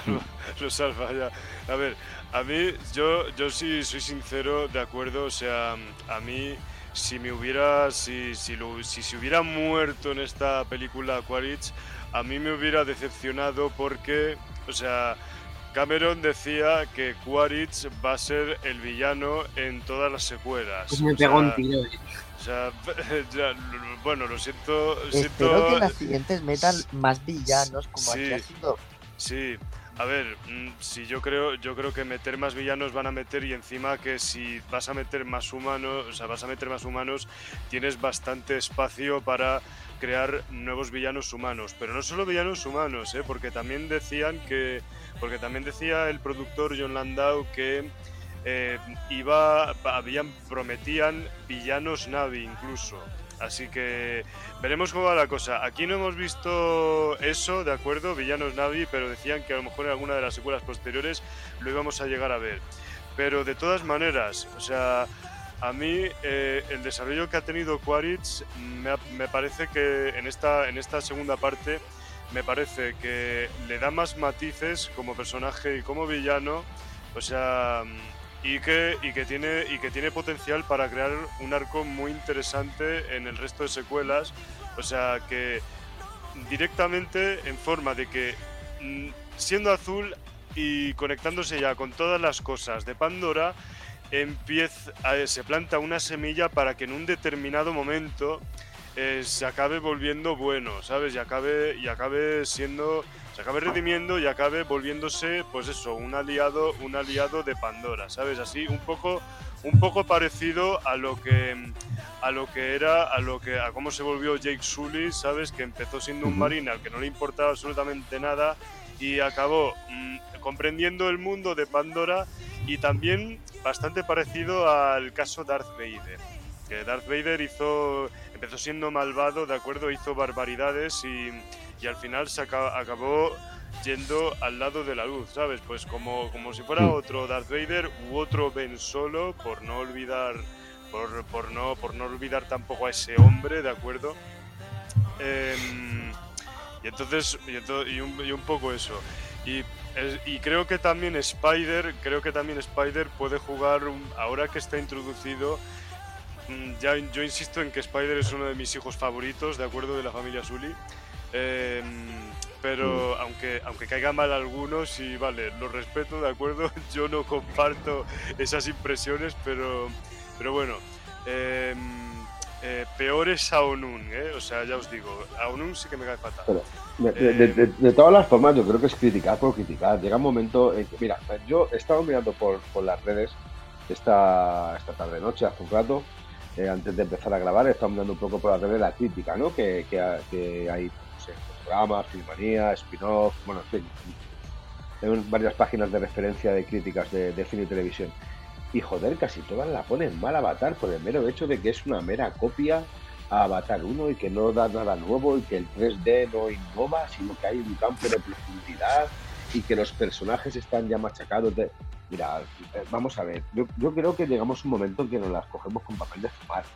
Yo creo Sí. que realmente no estamos, como he dicho antes, entendiendo lo que significa el séptimo arte, lo que es el cine. No- no- yo Sí. creo que, que se pierde el sentido de ir a una sala de cine, sea con tu menú de palomitas y refresco o no, si no te gustan, eh, y, y disfrutar de la película y emocionarte con la película, sea como sea, riendo, llorando, sufriendo. Yo creo que nos olvidamos de eso y James Cameron hace una puta obra maestra con Avatar, Sí, primero en el ámbito visual y segundo remarcando mucho los valores necesarios que se necesitan a día de hoy en esta sociedad. Sabemos que en, en la cultura, sobre todo la cultura de- del periodismo a día de hoy, en, en su gran mayoría, no todos, pero en su gran mayoría, se busca la individualidad, se busca la pérdida de confianza hacia la familia, se busca la, la libertad de poder no tener amigos eh, metidos solamente en- en- en- con un teléfono móvil o en una vida virtual. Yo sé que se defiende mucho eso porque seguramente sea gran parte del futuro, pero yo creo que hay gente que tiene los santos, y perdonadme, cojones, como para poder llegar con una película y llegarte al corazón con cuatro pinceladas en relación a la familia, a la amistad, al amor y a la lealtad, cosa que a día de hoy se ha perdido. Estoy, estoy de acuerdo con, estoy de acuerdo contigo, Jero. O sea, yo creo, o sea, o sea, yo que precisamente de acuerdo, o sea, yo la verdad, yo nunca he entendido realmente el hate de acuerdo hacia Avatar, de acuerdo, o sea, en ninguno de los aspectos de acuerdo, o sea, porque a mí, a mí la primera Avatar de acuerdo, o sea, a mí la primera, a mí la primera Avatar, me- a mí siempre me ha parecido una obra maestra, tanto en el término, en el término visual y en el término técnico, también incluso también en- el término narrativo, temático y artístico, que yo siempre he defendido y adorado el guion y los personajes de Avatar 1 y me moriré para siempre en esa colina, me moriré en esa colina y aquí defiendo lo mismo en Avatar 2, de acuerdo, incluso Sí, sí. Incluso que además, o sea, en Avatar 2, o sea, no solo defiendo la gran calidad que tiene el, el guion y los personajes, sino que además se atreve a ser más compleja, o sea, es Pero incluso de hasta... esto, yo una cosa que ha dicho Jero, y es verdad, que lo han criticado mucho por el parecido con la primera. Yo no le veo mucho parecido porque para empezar, a mí la primera no, no me gusta, eh, pero no me encantó, y esta me ha requete flipado. Pero una cosa, y es que la primera, de hecho, la primera, he tenido un montón de profesores de historia y la mayoría me la, la ponen de ejemplo como de, de trata de lo que qué es la colonización, ¿no? Aparte que tiene por medio temas como el amor. Sí, Sí, la- el tema colonización es, bueno, el tema de Avatar prácticamente. Sobre, sí. creo que la primera es, trata más sobre la colonización y esta yo la veo más, sí que está de por medio la colonización, como ha dicho José, de hecho creo que es el tema principal de la saga Avatar, pero creo que esta, esta segunda parte de Avatar trata más de lazos familiares, de, de valores, Sí, de amistad, de de amor, de familia. Sí, O sea, creo que se, se parece, o sea, sí que se parecen porque hay un tema en común que es eh, Avatar tiene mucho amor, es una manera de experimentar el amor y Sí. demostrarlo artísticamente que tiene James Cameron, ¿no? Pero aparte también está de por medio el tema colonización, pero sobre todo esta segunda esta segunda parte creo que va más allá y enfoca más Sí. sentimientos de colonización. Sí, Porque otra cosa que quería decir es que si encontramos esta segunda parte, no tiene una batalla a gran escala como la primera. Si os dais cuenta, la, la sí, primera. La- la primera película tenía una batalla muy gran escala porque era todo el pueblo Sí. Navi contra casi todos los humanos que había en Pandora, ¿no? Sí, Y esta sí que es más, pues, unos pocos humanos que hay en ese sector de, de Pandora con cuatro de esta tribu del general Quaritch, sí. más coronel, no general, perdón, más unos pocos del agua, porque no están todos, hay unos Pero cuantos así es espectacular. Pero No, lo hacen, lo Sí, hacen sí. más íntimo y así Sí. tú aprecias más todos y ves todas y cada una de las personas que están sufriendo en esa batalla y está muy bien. Sí, Y entonces yo creo que esta película es más íntima pero más bonita sin embargo y más valores. Creo que me llega más al Mm. corazón que la segunda y perdón por lo que Mm. me acabo de enrollar. Pero no, tranquilo. No, no, no, sí, tranquilos, está bien. O sea, a ver, o sea, yo, a ver, si- yo sí que, sí, sí que, yo tengo especial, yo tengo especial cariño a la primera, precisamente por la épica y por la sensación de, mm, es así, por la sensación de aventura grandiosa, bueno, especialmente sí por la última, por la batalla final que, que es una, que es una batalla final muy al puro estilo de Star Wars, o sea, y por eso a mí también me encanta porque combina, eh, porque combina eso más otras cosas que a mí me han tocado me han tocado el corazón y el alma tanto como friki como cinefilo y como persona de acuerdo Mm, por ejemplo también pues eh, la filosofía los valores y los mensajes así todo eso.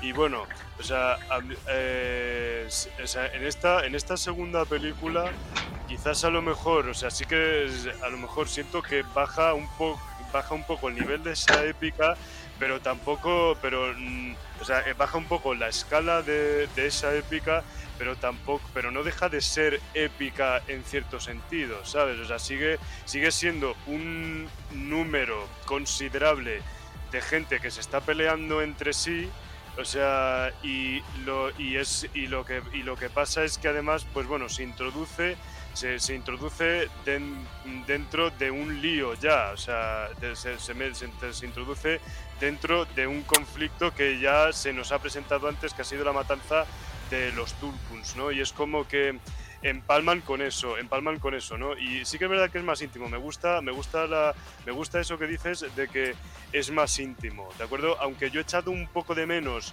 la, La escala, ¿no? la La, escala de escala- la escala masiva, la escala masiva. Claro, pero yo primera- creo que no puedes pero- hacer todas las películas con una escala masiva es de, mucho, de muchas personas. No puedes enfrentar en todas las películas a todos los Navi porque si no para la Sí. quinta te quedan cuatro. Claro, es que de hecho Ya. lo raro se hace que la primera empiece tan fuerte, ¿no? Sí. Pero ver, está sí, muy sí. bien porque tú eh, tienes, o sea, es una manera, porque siempre pasa que no, que, que, que en las pelis, yo que sé, Endgame, tú ves cuatro momentos de la batalla, pero hay momentos que los obvian, ¿no? Entonces, claro, aquí no, aquí Sí. en esta película ves todos y cada uno de los personajes lo que están, lo que está pasando en, en aquel momento en su escena.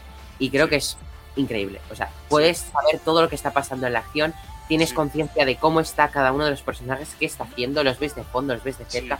Y creo que está increíblemente currado. Sí, sigue siendo, sí, es que además, pues eso, sigue siendo una demostración del increíble manejo que tiene James Cameron con la acción, ¿de acuerdo? O sea, porque es que el hijo de puta es buenísimo haciendo escenas de acción en todas sus pelis, o sea, en plan, o sea, yo creo que eh, eh, sus pelis son de las pocas pelis en las que las escenas de acción eh, me ponen la piel de gallina, ¿sabes? Así me ponen, me ponen los pelos de punta y me ponen la sangre hirviendo de la emoción, ¿sabes? Porque me preocupo por todos los que están peleándose ahí y lo que pasa y lo que pasa en cada momento de esos combates y de, y de esas escenas de acción y aparte que joder están también están rodadas y pensadas de una manera muy intensa eh, y bueno supongo que sí o sea sí que o sea, sí que es verdad que a ver o sea, a mí me gusta, a mí me gusta que esta película toque muchas de las mismas teclas que tocaba Avatar 1, pues bueno, pues para que haya un poco de parte de esos elementos que a mí me enamoraron y, que, y me enamoran desde siempre de Avatar 1, pero que a la vez sea diferente, ¿sabes? Que sea muy diferente la forma, la forma incluso diferente de abordar esa, eh, de, de tocar esas mismas teclas y también con las novedades que presenta, ¿sabes? O sea, me, eh, también a mí me ha parecido, me ha parecido brillante en ese sentido. Eh, y, y incluso, y, a- y aquí ta- y aquí también me gustaría hacer un inciso en que una de las cosas que más me han impresionado es en la capa, eso, en la capa de complejidad y de densidad y de violencia y de crudeza, eso, o sea, ins- insistiendo en eso, o sea, la, la complejidad y la densidad y la crudeza que le da todavía a la narrativa y la temática de, de este universo y lo, que era pues también la narrativa y la temática de la primera película, ¿no? O sea, y, mm, sea, y, esto, y, o sea, y entonces, o sea, yo, yo me he impresionado muchísimo con lo densos que a mí se me han hecho los diálogos, eh, los intercambios verbales entre los personajes que a mí me han hecho pensar si Avatar 1 era como una especie de, era una aventura épica así, muy, eh, algo así como rollo del estilo de Star Wars o Star Trek o cualquier película de aventura espacial. Eh, esta segunda película ha sido como una especie de drama, drama familiar y social duro que a mí se me, a, yo- a mí mm, como que me trae ciertos recuerdos de Juego de Tronos, ¿no? Así o cualquiera o cualquiera de este tipo de pelis o series así que están muy enfocados mm, en los diálogos, en, en la profundidad de los diálogos y la fuerza de las interacciones sociales. Así, así es como, como si fuera más política en ese sentido. Y eso, y en eso también me ha impresionado. Y Eh, política en Avatar. ¿Qué? Uy, uy, uy, José, no estoy. Eh, perdón, que digo política en Avatar, que, que me he perdido, porque No la sé, no, única a ver, política en esta es. tre- Vamos. no sé, no, a ver. a ver, A ver, no es que no es política como tal y como lo entendemos, ¿sabes? O sea, es- bueno, que política se podría entender un poco pues las, las tensiones entre lo- entre entre los Omaticaya, entre los Suli y los Metcallina, o sea, pero bueno, que pero no, eso no- política. no lo tomes lo como política, ¿sabes? Bueno, a ver, no lo tomes tampoco como política, ¿sabes? O sea, que lo he dicho, que lo he dicho un poco por decir, ¿sabes? O sea, un poco, o sea, un dram- el drama social sí que es, por lo menos, ¿sabes? O sea, ahí el drama social sí que No, es. pero de, pero, pero de política al final también habla. Son dos pueblos encontrados que aunque pertenecen a la misma raza, eh, cada uno tiene unas características especiales y unas normas totalmente casi, o, o- o bueno, o, o diferentes. Y, y estamos hablando de, de una familia que va hacia otro poblado, a otro pueblo, y tiene que adaptarse a sus costumbres, que eran totalmente diferentes a las que tenían ellos. Primero porque eh, morfológicamente son diferentes. Unos están acostumbrados a estar en tierra y otros están acostumbrados a estar en agua. Aún así, yo digo una cosa, esto es Avatar. O sea, ¿cómo no se va a parecer Avatar 1? Si es Avatar, Sí. o sea, una de las grandes Forma críticas que hay de Star Wars, universo. claro, o sea, eh, una de las grandes críticas que hay de Star Wars es que se parecen las películas, pero ¿cómo no se va a parecer si pones? ¿Cómo no se va a parecer si pertenece al universo? Sí, sí, sí. Eh, a ver, que- no es la crítica que se parezcan, es en el caso de Star Wars, que episodio 7 es una calca a episodio 4 y esta sí es verdad que tiene muchas cosas, muchos elementos que no copian, pero simulan cosas que ya pasaban en la primera y esto es Bueno, así. pero continúan. eh, Sí. No, mismo- pero no lo digo en plan villano. negativo. Bueno, en Star Wars Mm. sí, pero aquí me parece es que- parte positivo porque Si no sería otra historia, José. O sea, Claro. yo creo que, que es, es una historia continuista Sí, y continúa hacia un futuro que tampoco sabemos y que seguramente James Cameron tenga eh, muy bien montado en su cabeza y sepa muy bien Sí. dónde va a llegar. O sea, es un, es un tío que todo lo que hace lo tiene muy claro, ha hecho muy poquito cine y es uno de los grandes. Fijaos, Sí. o sea, no, no estamos hablando de un director que tenga 30 películas en sus espaldas. No, No, tiene tiene pocas, la verdad. poquitas. El otro día estoy mirando y digo, joder, tiene pocas. tiene, tiene muy pocas. Y, y, joder, eh, además, un, un tío, un director como James Cameron, que, que dentro de una película como puede ser Avatar 2, hace unas alegorías hacia la ciencia ficción y hacia el cine de ciencia ficción, pasando por Star Wars, pasando por Terminator, que, que es de él, o, o de Aliens, o, o incluso de Star Trek, o de, eh, de 2001 Odisea en el espacio. O sea, no sé, yo creo que tiene muchísimas cosas de Jurassic Park. O sea, yo creo que, que mezcla muchas cosas y hace referencias a todo un gran cine. Es Sí. más, en, en esta película creo que hay un homenaje a cada una de sus películas. Sí. Hay un homenaje, este, siguen los homenajes a Aliens con, con aquellos bichos que. Aliens la suya, ¿eh? La, la- Sí, la sí, sí, segunda parte, la de Regreso. Sí. Los, los bichos eh, que son como armaduras grandes donde, donde van montados. Sí, sí, los, Eh, los trajes AMP. Claro, o sea, mm, eh, podemos ver referencias a Titanic, que es el, el final. El Sí. final es muy Titanic. Yo creo que el Sí. final es. Es, no sé, que mm, es- la última hora Sí, es impresionante. sí, sí. Eh, tenemos incluso escenas que nos pueden recordar a, a- a los Vengadores. Eh, tenemos escenas que nos recuerdan a grandes películas como Depredador. Mm, Tenemos escenas que nos incluso nos pueden recordar a películas eh, como la de su gran amigo Spielberg, como Tiburón. O sea, Mm. eh, tenemos como, como liberar a Willy. No sé, yo creo que hace pequeños homenajes al gran cine y que encima enmarcan perfectamente con la historia que quiere contar en Avatar. sí, Y yo creo que eso es digno de aplaudir y es Sí. digno de admirar. O sea, Mm. porque se parezca a la primera parte, porque al fin y al cabo es continuista, no Sí. se le debe de machacar, no se le debe de hacer una crítica contraria, porque es un tío. James Cameron es un tío, mm, por lo que cuentan, muy especial. Es un tío que casi no concede entrevistas. Es un tío que es muy. mm, que le gusta mucho su privacidad, el poder. Eh, muy narcisista y egocéntrico. Sí, es muy egocéntrico, pero es- escuchar una cosa. Pero sí, que los- todo, todo artista tiene su ego, obviamente. Pero James Cameron, aparte de egocéntrico, lo veo con mucha falta de respeto hacia sus compañeros directores. O sea, es muy talentoso, pero pero, tío, le falta el respeto a muchos de, co- de compañeros de gremio, Jero. Pero igualmente, eh, hay muchos otros visionarios que no faltaban, yo, em, que no faltaban el respeto.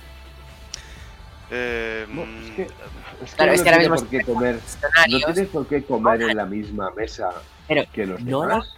Lo Nolan yo lo veo muy mesa. Pero un gran cineasta Nolan y nunca le he visto yo faltar el respeto de los directores. no, Vale, pero embargo, alguna vez, alguna James vez, Cameron, James Cameron habla mucho de, de Kubrick, y es que es muy Kubrick él, porque Kubrick también era un personaje así, actitudinal. Fue de- criticado incluso hasta después de morir con su última película, El White Out. O sea, fue muy criticado. Por favor. Steve Jobs, el creador de iPhone, por ejemplo, de Apple, ha sido un hombre muy criticado.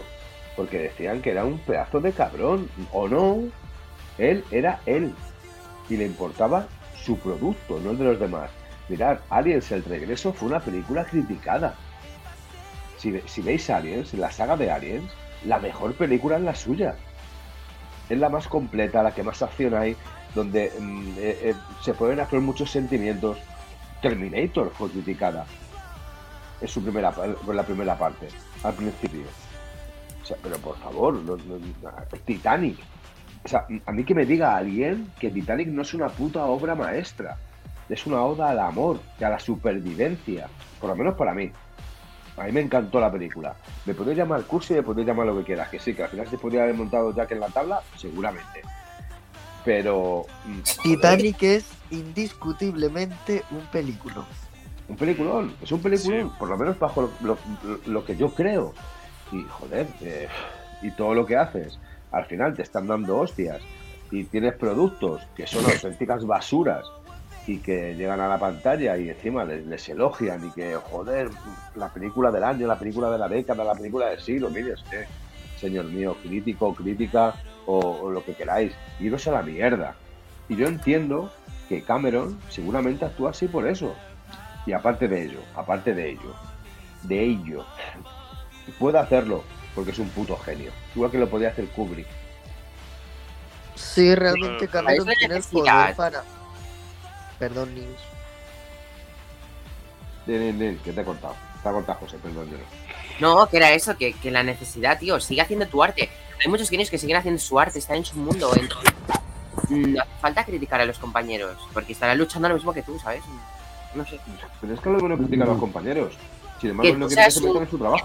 genio y un visionario, un- que seas un genio y un visionario, no significa que tengas el derecho de menospreciar a los otros directores. Porque no, no es que se metan con él, es que James va al ataque con Marvel. Marvel nunca ha criticado a James Cameron. ¿Por qué va al ataque? Mm, déjalos en paz. A ver, al ataque que le hace comentarios tipo que sus películas no se pueden comparar, o sea, el CGI se ha, Avatar se ha no se puede pasado, se comparar ha pasado la- las ruedas de prensa de Avatar haciendo comentarios y pullitas, por ejemplo, a Marvel o a di- otros directores. Porque creo Pero bueno, teniendo el poder para hacerlo y si le preguntan por ello, pues él va a contestar lo que él considere necesario. O sea, o ¿vosotros sea, creéis que un director que lleva aguantando 13 años que le digan eh, no es que no salga ningún producto, es que está trabajando en su nuevo producto y nunca sale y antes de salir ya está criticando la película? Ya ves, por no Ya, hablar de la gente que lleva criticando los 13 años de Avatar diciendo que está sobrevalorada, que sí, tal, que sí, cual, que eso nunca lo he entendido yo, porque llegó a ser la más taquillera y ahora mismo se mantiene como la más taquillera del mundo. ¿Por qué la gente sigue diciendo que está sobrevalorada? o sea, yo, Por cierto, ¿cómo, va, cómo va la, la, la taquilla de Avatar 2? Que no he Eh. Eh, por lo que he visto es la tercer, el tercer, eh, ay, perdón, el tercer mejor, mejor debut por post pandemia sí. y ha empatado ahora mismo creo que con The Batman, no sé, en cuatro días ha superado a Black Adam. Sí. O sea, a mí, pues bueno, o sea, mm, a mí si me permitís aportar algo al debate, o sea, yo, vamos, o sea, mm, a mí, a mí si me preguntan por mi opinión sobre esto, o sea, yo, a decir, yo no estoy de acuerdo, mm, o sea, yo por mucho, yo adoro a James Cameron y yo diría que es mi director de cine favorito, de acuerdo, o sea, eso no significa que yo esté de acuerdo con muchas de sus, con sus, de- con muchas de las cosas que hace y que dice y con muchas de sus declaraciones, o sea, eh, que bueno, a ver, al final es su opinión, pero sí que creo que a veces se pasa un poco de acuerdo, pero, mm, o sea, aunque no esté de acuerdo, o sea, yo, o sea, eh, tengo clarísimo que mm, su cine, su cine es un cine que muy poco cine me hace sentir, ¿de acuerdo? O sea, yo, por ejemplo, por mucho que yo adore, por ejemplo, eh, una peli de superhéroes de Marvel, ninguna peli de superhéroes de Marvel me hace sentir como una peli de James Cameron, ¿de acuerdo? O sea, bueno, no es, no es por hacer ninguna puya aquí, ¿sabes? O sea, pero, pero bueno, o sea, pero a ver, aunque no esté, aunque no esté, eh, aunque no esté de acuerdo, o sea, yo no estoy de acuerdo con las cosas que dice, de acuerdo, así. Eh, eh, con, con que sea, o sea, ah, puedo, puedo no estar de acuerdo con unas cuantas cosas de él, o sea, pero yo, o sea, tengo, o sea, joder, se me ha, se me ha ido la boca, lo siento, se me, ha- se, se me han ido los pensamientos. O sea, como, para mí, como su cine, hay muy pocos. O sea, como él, como él, para mí, hay muy pocos y yo creo que también su, su, su cine es un... Es Ya, un- yo creo que hay otros directores superiores a Cameron. No, no, Yo no lo- yo no lo Yo creo. creo que, no son, O sea, yo creo que son diferentes. Pero, diferentes. pero o sea, Camer- Cameron ha marcado épocas. Cameron ¿eh? no lo veo un director Cameron- superior, eh, pero... Escucha, Cameron, O sea- Cam- Cameron, Cameron ha marcado épocas. ¿Y Cameron Spielberg? vuelve a decir lo mismo. Hombre, Spielberg, pero Spielberg Sí. igual, Ya. ¿sabes? O sea, Spielberg, o sea... Es que yo creo que no le llegan ni las horas a mira, Spielberg. eh, eh, escuchadme, escuchadme una cosa, mira, pues solo para que os, os hagáis una idea. Eh, página spin-off, eh, que es una página que yo suelo seguir porque me gusta mucho el contenido que sueles poner. El titular es Tremendo fracaso o éxito enorme de Avatar 2. El sentido del agua arrastra en taquilla, pero se queda muy lejos de lo que se esperaba de ella. Cuidado, una película que ha costado 250 millones de, de dólares y reconoce que en el fin de semana primero, de manera mundial, ha conseguido 434, pero no ha conseguido los 525 que ellos estimaban. Perdónenme, váyase ustedes a la mierda. mm, ¿Cómo puedes poner en una noticia que es una sensación de decepción? Pero por favor, si casi ha duplicado el valor de la película en solamente un fin de semana, mm, solamente en cines, porque a esto hay que sumarle muchas cosas. El problema es esto, perdón Jero, es que James Cameron ha hecho varias declaraciones que yo creo que es para darse autobombo y para generar morbo Mm. acerca de la, de, de la taquilla de la película. Y es que según él tendría que llegar a ser la tercera más taquillera de la historia para ser medianamente rentable. Que Que, no tiene que creo- ser así porque yo creo ta- que... no- yo perdón, sí, déjame acabar. Sí, sí, perdón. Eh, que me queda nada, perdón. Eh, Sí. Que digo que, que yo creo que es solo un autobombo personal que él quiere darse para que la gente vaya y revaya al cine. Si él mismo dijo que le daba igual la duración de la película porque la gente podía ir al baño las veces que quisiese porque la gente volvería a ir a ver su película. Ya. O sea, él va muy sobrado por la vida. Y ahora sí, Sully. Eh, no, sí, que yo, tam- yo tampoco creo que necesite. no, yo tampoco creo que necesite recaudar toda esa pasta, ¿sabes? O sea, sí. A ver, yo digo, yo, yo supongo que estas cosas las dice pues de manera irónica, ¿sabes? Así, muchas, muchas de estas cosas las dice de manera irónica y por eso no se pueden tomar muy en serio las declaraciones. O sea, yo por mucho que lo que diga, yo por mucho, yo diga lo que diga, o sea, yo voy a seguir adorando su cine como también seguiré pues adorando pelis de Marvel, ¿sabes? O sea, y también pelis de otros directores, así, ¿de acuerdo? O sea, eh, pero bueno, o sea, yo dejaría de hablar de este tema, ¿de acuerdo? O sea, bueno, o sea, salvo, salvo para decir que, eh, eh, o sea, yo tampoco, yo tampoco entenderé nunca el hate tanto Avatar 1 como Avatar 2 cuando existe una peli como la peli de Warcraft, que es una de las mayores basuras que he visto en mi puta vida que es una película que intenta imitar Avatar en lo visual, pero en lo narrativo y lo temático y a nivel de personajes hace mal todo lo que Avatar hace bien.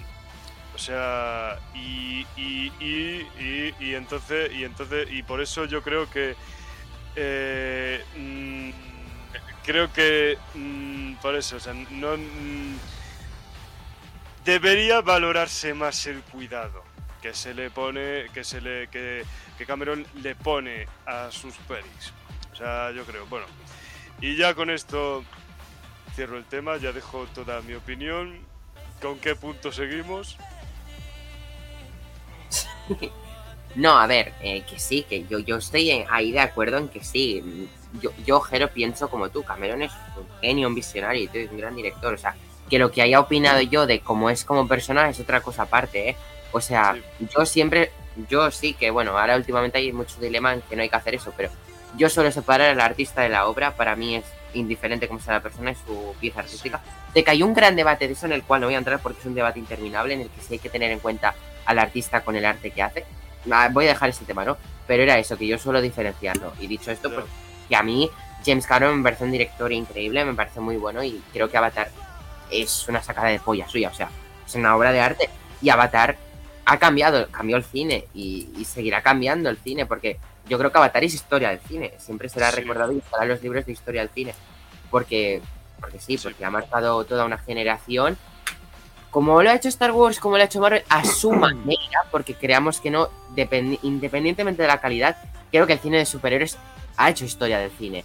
Creo que Star Wars ha hecho historia del cine. independientemente de la calidad que tengan las películas pero de verdad, de verdad. Sí, le pese que le pese este tipo de películas son parte de la cultura popular, ya sea de manera cultura o pseudocultura, como lo quieran llamar, pero esto ya es... De, como Martin Scorsese o, Tarantino, el, la historia que, está haciendo estas películas en el cine, forman parte de la historia del cine. Les gusten o no, les pese o no les pese, es historia del cine. Y Avatar es historia de los efectos visuales, o sea, es una maravilla. Y James Cameron es un referente solo por el mero hecho de haber creado Terminator. Sí. Solo por el mero hecho de haber creado Terminator. Desde que hizo, desde que hizo Terminator, o sea, bueno, y también Aliens el regreso, ¿sabes? O sea, que son, regreso. Que son de su, que son de sus pelis capitales, ¿sabes? Así, de sus mejores pelis. Bueno, Aliens el regreso y Terminator 2, o sea, que suelen ser las pelis favoritas, que suelen ser pelis favoritas así y unas y unas must watch de su filmografía y obviamente sí, son dos de las mejores secuelas de la historia del cine.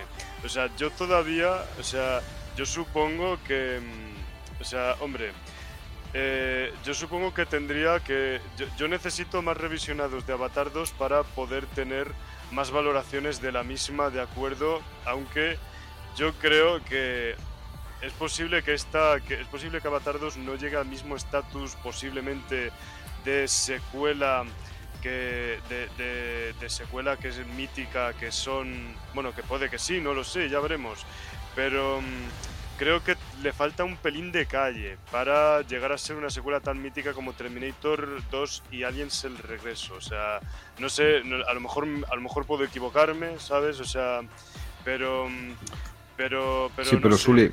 Sí, Pero Sully porque porque Terminator tenía dos partes. Punto. Dos partes, Para James Cameron tenía dos películas. Punto. no imaginaba más. Es más, cerraba el ciclo. Sin embargo, Sí. para Avatar no. Para Avatar nos quedan tres películas más. Sí, eso, Y sí, eso Avatar es inicialmente Entonces- iba a ser una película autoconclusiva. Una ya fueron, autoconclusiva. no me acuerdo si los accionistas y tal, bueno, productores, perdón, que le dijeron de poner a Sully abran- a- abriendo los ojos al final, tipo, oye, no nos, cerram, no nos cerremos al futuro. Y en esas estamos.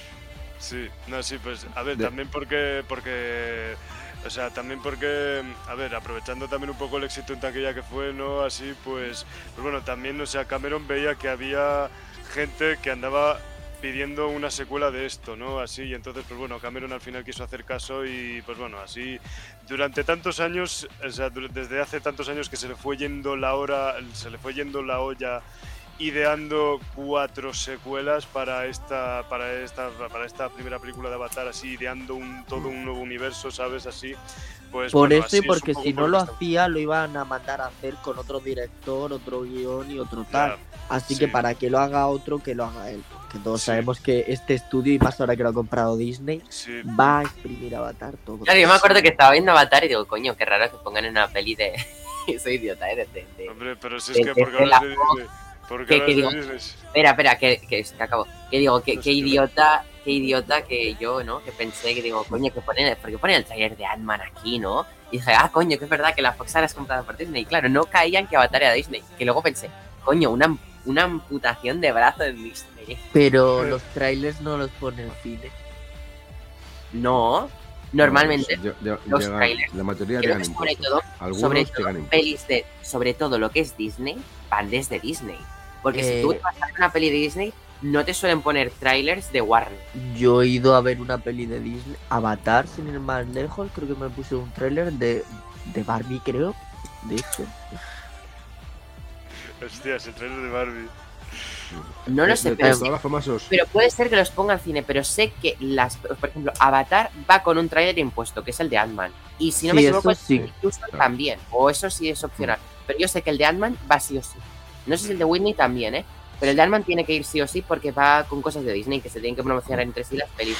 Luego el cine, supongo que si le pagan o lo que sea, ya ponen sus trailers, más los anuncios locales, porque, por ejemplo, también ponen anuncios del dentista, de restaurantes, del spa, Sí, eso a mí también me lo Efectivamente, pone. Ujú. aquí en Madrid nos pondrán los de Tarragona.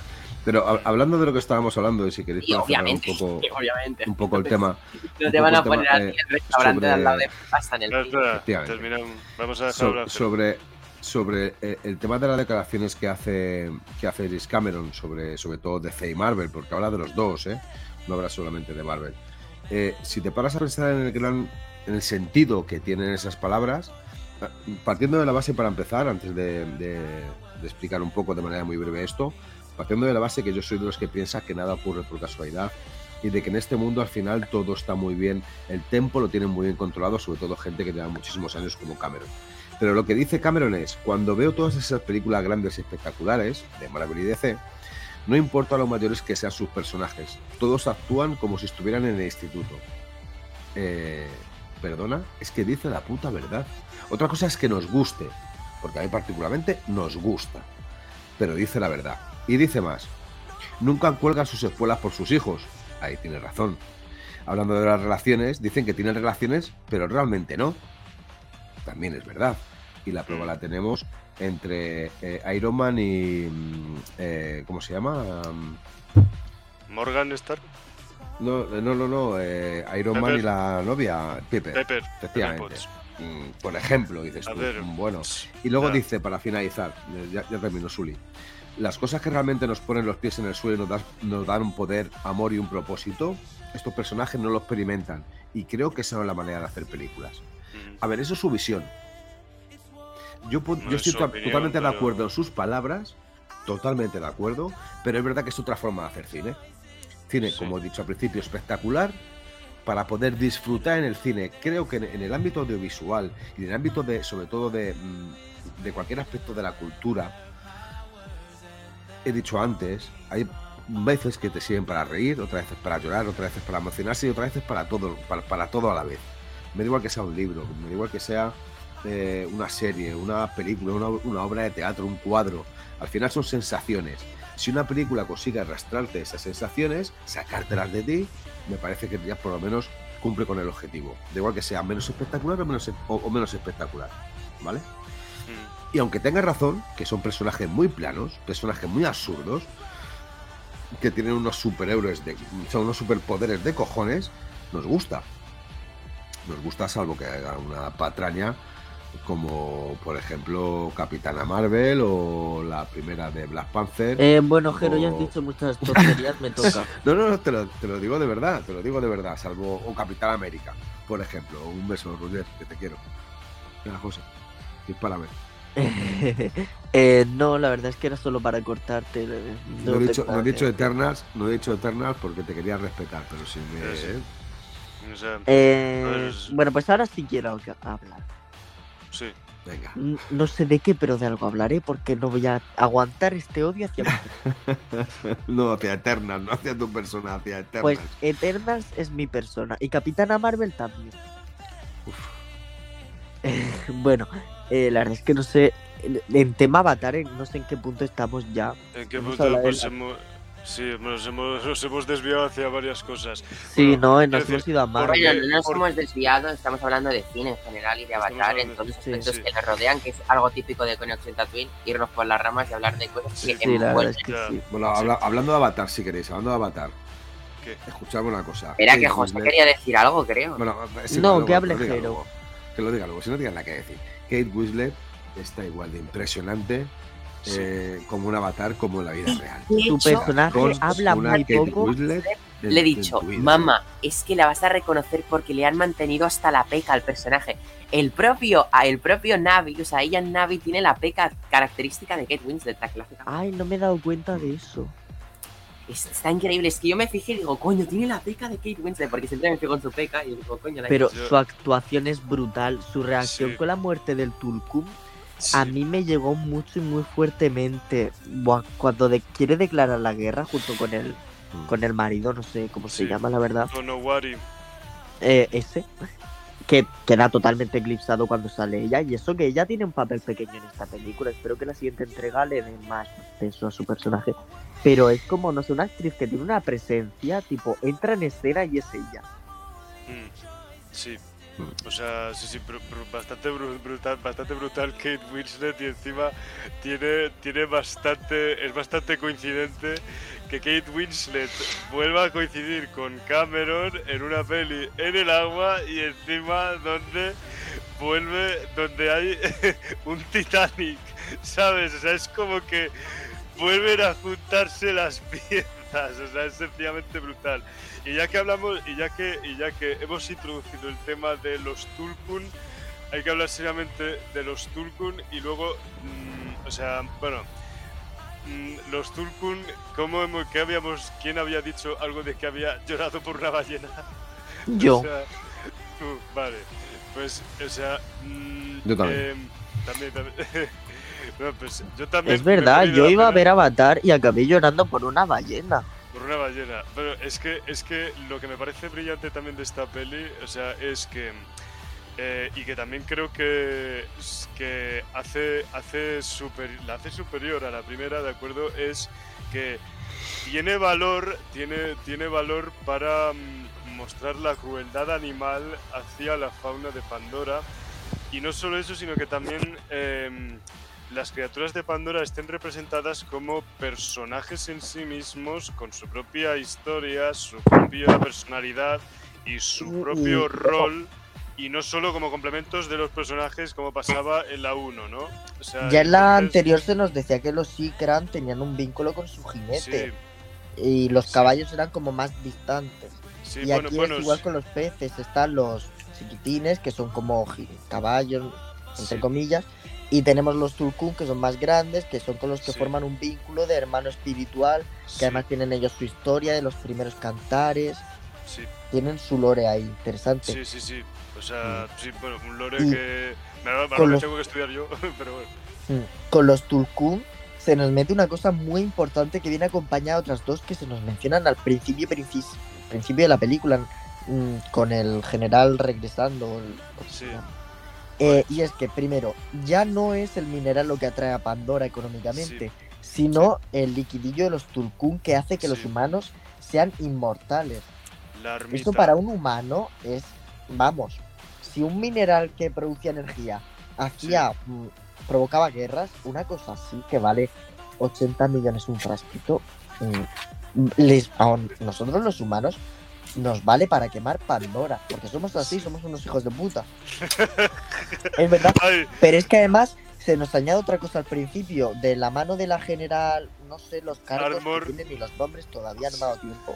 general, tranquilo, no pasa nada. Eh, la chiquilla está al principio que nos dice que ya no están ahí para recoger re- mm, recursos, sino para... Porque la Tierra se muere y hay que reconstruir una cosa ahí, un refugio, un algo, Sí, lo cual esto nos da para las cuatro o tres películas que nos quieran Sí. sacar más. sí, Y es que si los humanos tenemos que colonizar Pandora, eso ya no es Sí. una guerra a pequeña escala. sí. Es, es, una, es, una, es una guerra por el control del planeta, sí. O sea, es en plan que ahora, ahora es todavía más personal, ¿no? O sea, y es todavía mucho más bestia, ¿no? Así, sí, que decía que de reformar Pandora, o sea, para conver- convertir a Pandora en el nuevo lu- lugar de, el hogar de la humanidad y eso incluye pacificar a la insurrección nadie, o sea, mm, bastante, bastante, bastante, pote- bastante potente eso. O sea, oji- ojito, cuidado, pacificar ya sabemos lo que es. Sí, pacificar, asesinar. Que, ojo, o sea, también me ha impresionado, o sea, me, me impresiona también en esta película, sí, o sea, bueno, pacifi- pacificar, eh, qué buena escena es cuando, es cuando Quaritch y los recombinantes eh, asaltan un poblado mezcallina que no es el de, en el que están los Sully y do- donde está, que, donde está Kate Winslet y su marido. Eh, cómo, cómo de crueles son con esos Navi quemando sus aldeas, asesinando, a, o sea, amenazando a punta de pistola a los miembros de, ese- de esa aldea y asesinando a un Ilu.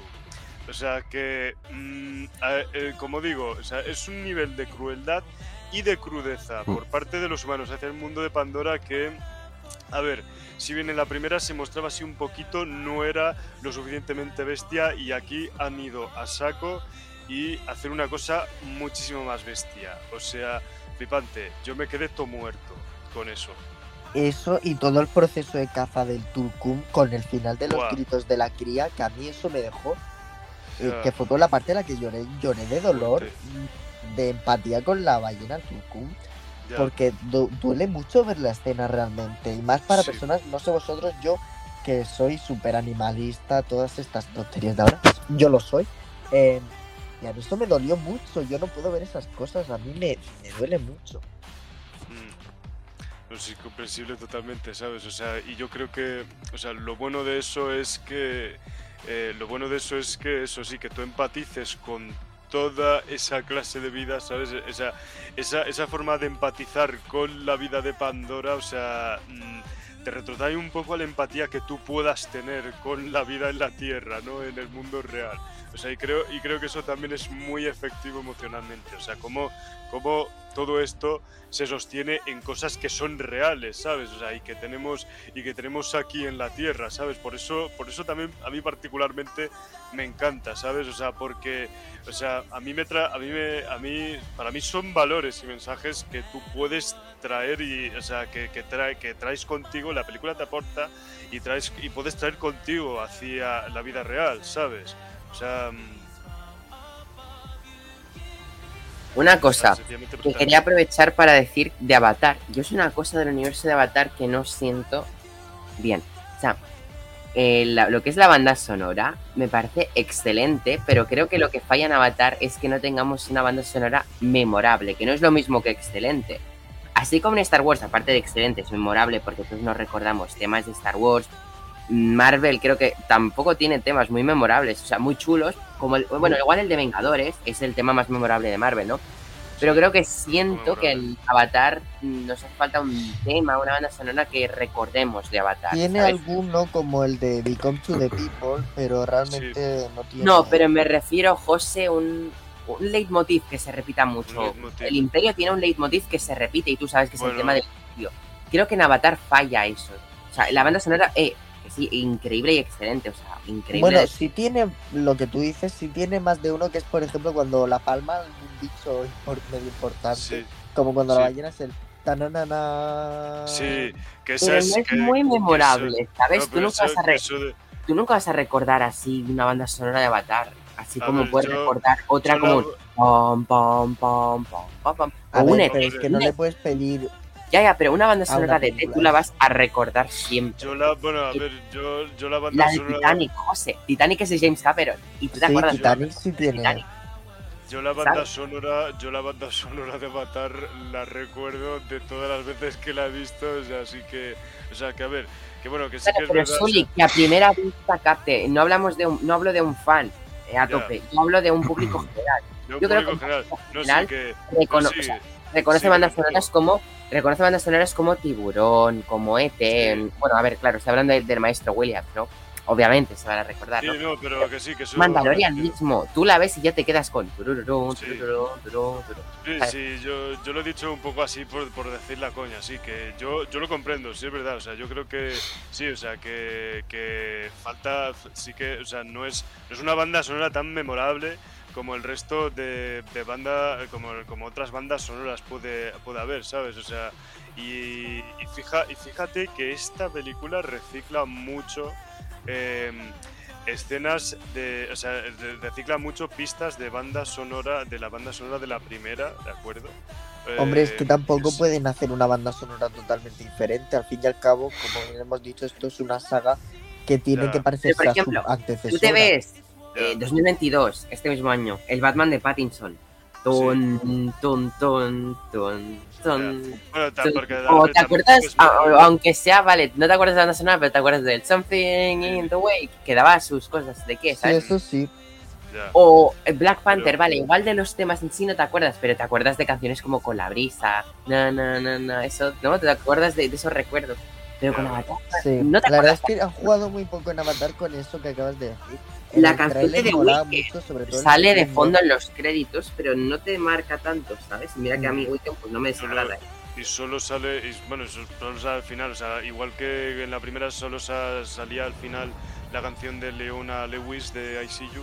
eh, o sea, pero bueno, yo creo, a ver, sí que, sí que yo creo que... Que no es nada única- malo, no pasa nada, no hay que darle 30.000 votos, Claro. solo era un inciso para sí, comentar. un inciso. Creo que es lo que A le ver, falta que razón no te fa- razón no te falta, ¿sabes? O sea, eh, porque porque sí que porque a veces yo he escuchado a gente, a ver, sí que creo que hay gente que a lo mejor, o sea, una canción, una canción de la banda sonora de Avatar, o sea, que la haya escuchado varias veces, o sea, la puede reconocer. Otras que no haya escuchado tantas veces, no tanto. Pues ¿sabes? yo no te sabría recalcar ningún tema de Avatar, por ejemplo. Mm, o sea, mm, bueno, supongo que depende un poco de la persona, pero, pero bueno, sí que, pero, pero a ver, que, que lo que te digo, sí, que le falta, sí que creo que le falta un poco eso también. Igual sí que como, por ejemplo, como fan que soy de, del arte en sí, mm, una cosa que me encanta a mí es el, el Circo del Sol, me parece una Sol. música espectacular.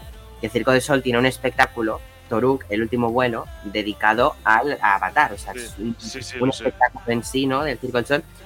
Y, de, y me lo he visto 30.000 veces por YouTube y desde luego de ese sí que me acuerdo, pero no sé, no sé, de eso sí que me acordaría, ¿no? Y sí que recicla un tema, pero tienen temas originales también. Y de ahí sí que lo recuerdo, pero en sí de ver la peli de Avatar y acordarme de temas, pues no me acuerdo, la verdad. Es- un, es un ejemplo, ¿eh? Pero sí, dicho- bueno, comentar si queréis decir algo más de Avatar, ya vamos a llegar a las dos horas, entonces ya. Si no queréis comentar nada más, hacemos una ronda de valoraciones rápidas, así para comentar una conclusión global de la película. Si Ajá. queréis. Voy a empezar con José, por ejemplo.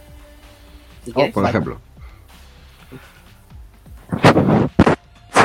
Eh, bueno, yo estaba esperando esta película como agua de mayo, la verdad, tanto que, que por ansia de verla cinco horitas o cinco no, seis, siete horas antes de cuando tenía las entradas, me volví a comprar entradas para verla dos veces el mismo día, es una cosa que tengo yo. Eh, ya el miércoles la volveré a ver, o sea, y no puedo esperar para tenerla en casa y volver a verla en bucle. No me pasaba algo así con una película desde Eternals de querer verla tanto y memorizarla. eh, soy muy friki para estas cosas, lo, soy- lo sé, lo siento. Bueno, em, me acabaré comprando los Funkos, los Legos. Bueno, los Funkos me los he reservado ya. mm, los Legos también posiblemente son muy chulos. Caros también, por lo que no serán todos, pero alguno cae. Eh, bueno, eh, una película bellísima. La verdad, personajes chulísimos, unos paisajes espectaculares. Pandora me encanta. Eh, la única pega que le puedo poner a la película, no, no la he dicho antes y la digo ahora, es que a mí el mundo ahora mismo me parece muy falso. Yo voy, yo veo el río que tenemos en Murcia, no sé si lo habéis visto, buscadlo en Google, y yo lo veo falso. Los de Pandora se ven más auténticos, más, más, más todo, más tangibles. Es que de verdad el mundo real no me gusta desde que vi Avatar, el sentido del agua. Y bueno, eh, creo que así va a ser durante mucho tiempo, por desgracia. Y bueno, no sé qué va a ser de Avatar 3, no sé en qué se puede mejorar ya los efectos especiales, no sé qué nos pueden mostrar de Pandora y no puedo esperar más para verlo. Si es a 2024, pues nada, habrá que esperar. Y bueno, mm, sin más que decir, muchas gracias por haber compartido este espacio conmigo y pues nos vemos en Pandora en 2024.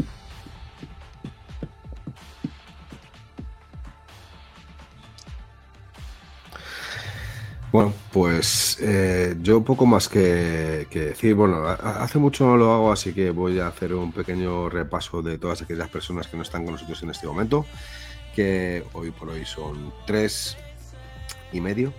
Eh, pero sobre todo mi gran cariño, mi gran afecto, mi gran abrazo y mi gran beso para esos tres pedazos de monstruos que aunque fuesen del todo azul, uno de ellos tiene el pelo, eh, serían grandes personas y los querría mucho. Mi gran hermano Ruller y mi- mis grandes amigos Julen y, y Putoli. Así que deseando estoy compartir espacio con vosotros. Espero que para la próxima os pongáis las pilas, veáis todo el contenido que tenéis que ver y estéis aquí, cabrones.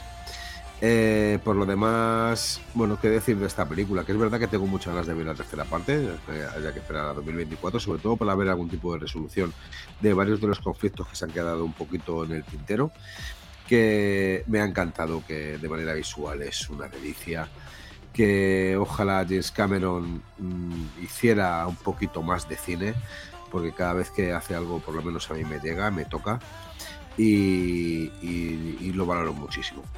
Que Kate Winslet, si nos estás escuchando, que creo que, que sí, que nos sueles escuchar con, con que nada, que te espero, que vengas, que aquí siempre tendrás un café caliente eh, y una charla interesante.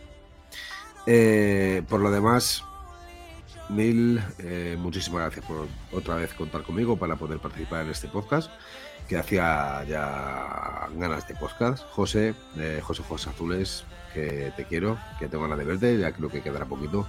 Y Sule, que bienvenido otra vez de nuevo, tío, que eres uno de los nuestros y que la verdad para hablar, que, hablar de Avatar sin ti es como, no sé, comerte pipas peladas, que al fin y al cabo le quitas toda la gracia.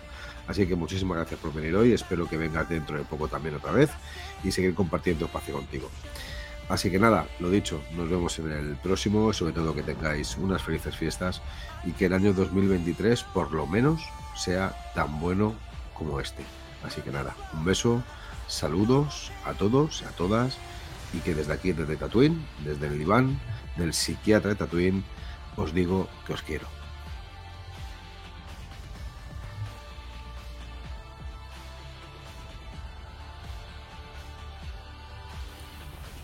El micro.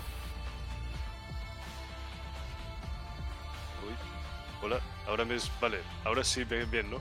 vale, ahora se me escucha. Se me escucha, me confirman, vale. Eh, bueno, eh, pues nada chicos, o sea, yo...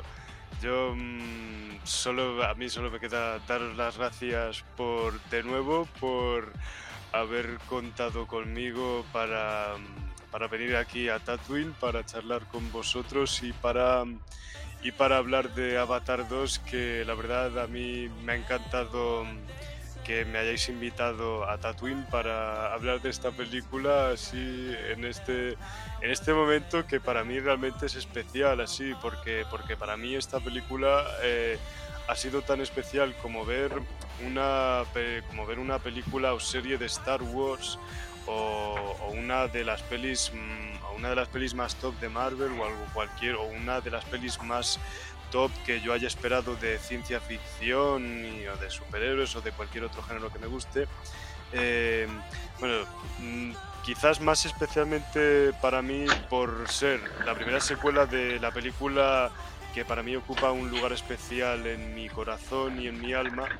Y, y bueno, que, o sea, y, y que, y, que, y que también, pues bueno, yo con lo contento y satisfecho que he salido de esta segunda película después de tanto tiempo que la llevo esperando y que tenía ganas de hablar de ella, pues a mí me ha me he quedado muy a gusto hablando de ella, sabes así, al menos de todo lo que hemos hablado así. Eh, y, y también pues y aunque aunque a lo mejor hay alguna que ha dado alguna cosa en el tintero de que no se, no se- se nos haya ido el tiempo, pero bueno, pasará, da igual. Eh, o sea, lo que hemos hablado, así lo, lo hemos hablado y lo hemos disfrutado, hemos pasado un buen rato y pues y nada, pues ya lo mismo que también yo después de ver esta película tengo unas ganas tremendas de seguir viendo más de, de esta saga nueva que, es, que, que está consiguiendo crear James Cameron. Em, pues tengo ganas de volver aquí con vosotros para hablar de lo que sea. O sea, de nuevo, así, eh, ya sea por ejemplo Star Wars, que se nos acercan cositas de acuerdo de Star Wars así, y ya, pues bueno, cuando se vengan las nuevas cositas de Star Wars, ya estaré esperando también vuestra llamada para hablar de Star Wars. Y bueno, oye, que también, o sea, si dentro de dos años, si dentro de dos años también hacemos un podcast de Avatar 3, así, pues, y, y queréis volver a contar conmigo, como habéis contado hoy conmigo, para hacer un podcast de Avatar 2, pues también estaré encantado de acudir y de, y de hablar de la película. Y nada, pues eh, como es, como no nos vemos hasta el año que viene, seguramente, pues nada, a mí solo me queda desearos una enorme feliz Navidad y un enorme feliz año nuevo. Y por más veces que nos encontremos aquí charlando y bueno, porque también porque en abril pasemos un buen rato en la Celebration que ya puedo confirmar que me voy a la Star Wars Celebration con vosotros ahí en Londres en abril. Eh, y es emocionante cuanto menos, o sea, va a ser muy divertido. Y nada más chicos, o sea, yo también os quiero mucho y que la fuerza os acompañe y hasta en nuestro próximo encuentro.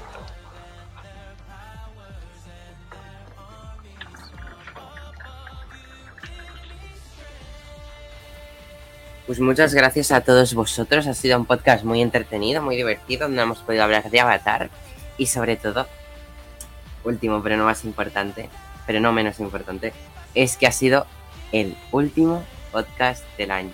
O sea, gente, de este año 2022, estamos a finales de mes, desde luego el año se me ha pasado rápido. Empezamos el año con un podcast increíble. eh, y acabamos el año con un podcast increíble es, es raro, ¿no? Pero bueno, sé que vais a tener otra cosita especial en Spotify, ¿no? Para celebrar el año, pero igualmente quería decir que es la última vez que nos conectamos en un StreamYard para grabar algo este año. en- para vosotros, ¿sabes? O sea, que es algo especial, queréis que no, y no. Y encima con esta increíble, pero increíble charla que hemos tenido y estos participantes increíbles, ¿no? Empezamos con Boba Fett el año, el Boba Fett capítulo 2, el 6 de enero y acabamos en 20, no, no, no, perdón, 19 de diciembre con Avatar 2, o sea, con los dos de cada producto, ¿eh? Con el capítulo 2, con la peli 2, ¿no? Eh, dicho esto, Jero, un placer, muchas gracias por venir aquí, es que te quiero un montón y que me hace feliz de estar contigo hablando. José, lo mismo, a ti también te quiero un montón, aunque, aunque sea muy pesado, eh, yo, yo te quiero mucho. Y Suli también, eres un miembro más de Tatooine, o sea, te queremos un montón, ya eres de nuestra familia, tantos podcasts aquí reunidos. Y pues nada, que te veremos en Londres también. Así que nada, chicos, despediros. Suli, gracias por venir como invitado hoy, es un placer. Esperamos tenerte muchas veces más. Jero y José, os veo en más podcasts también.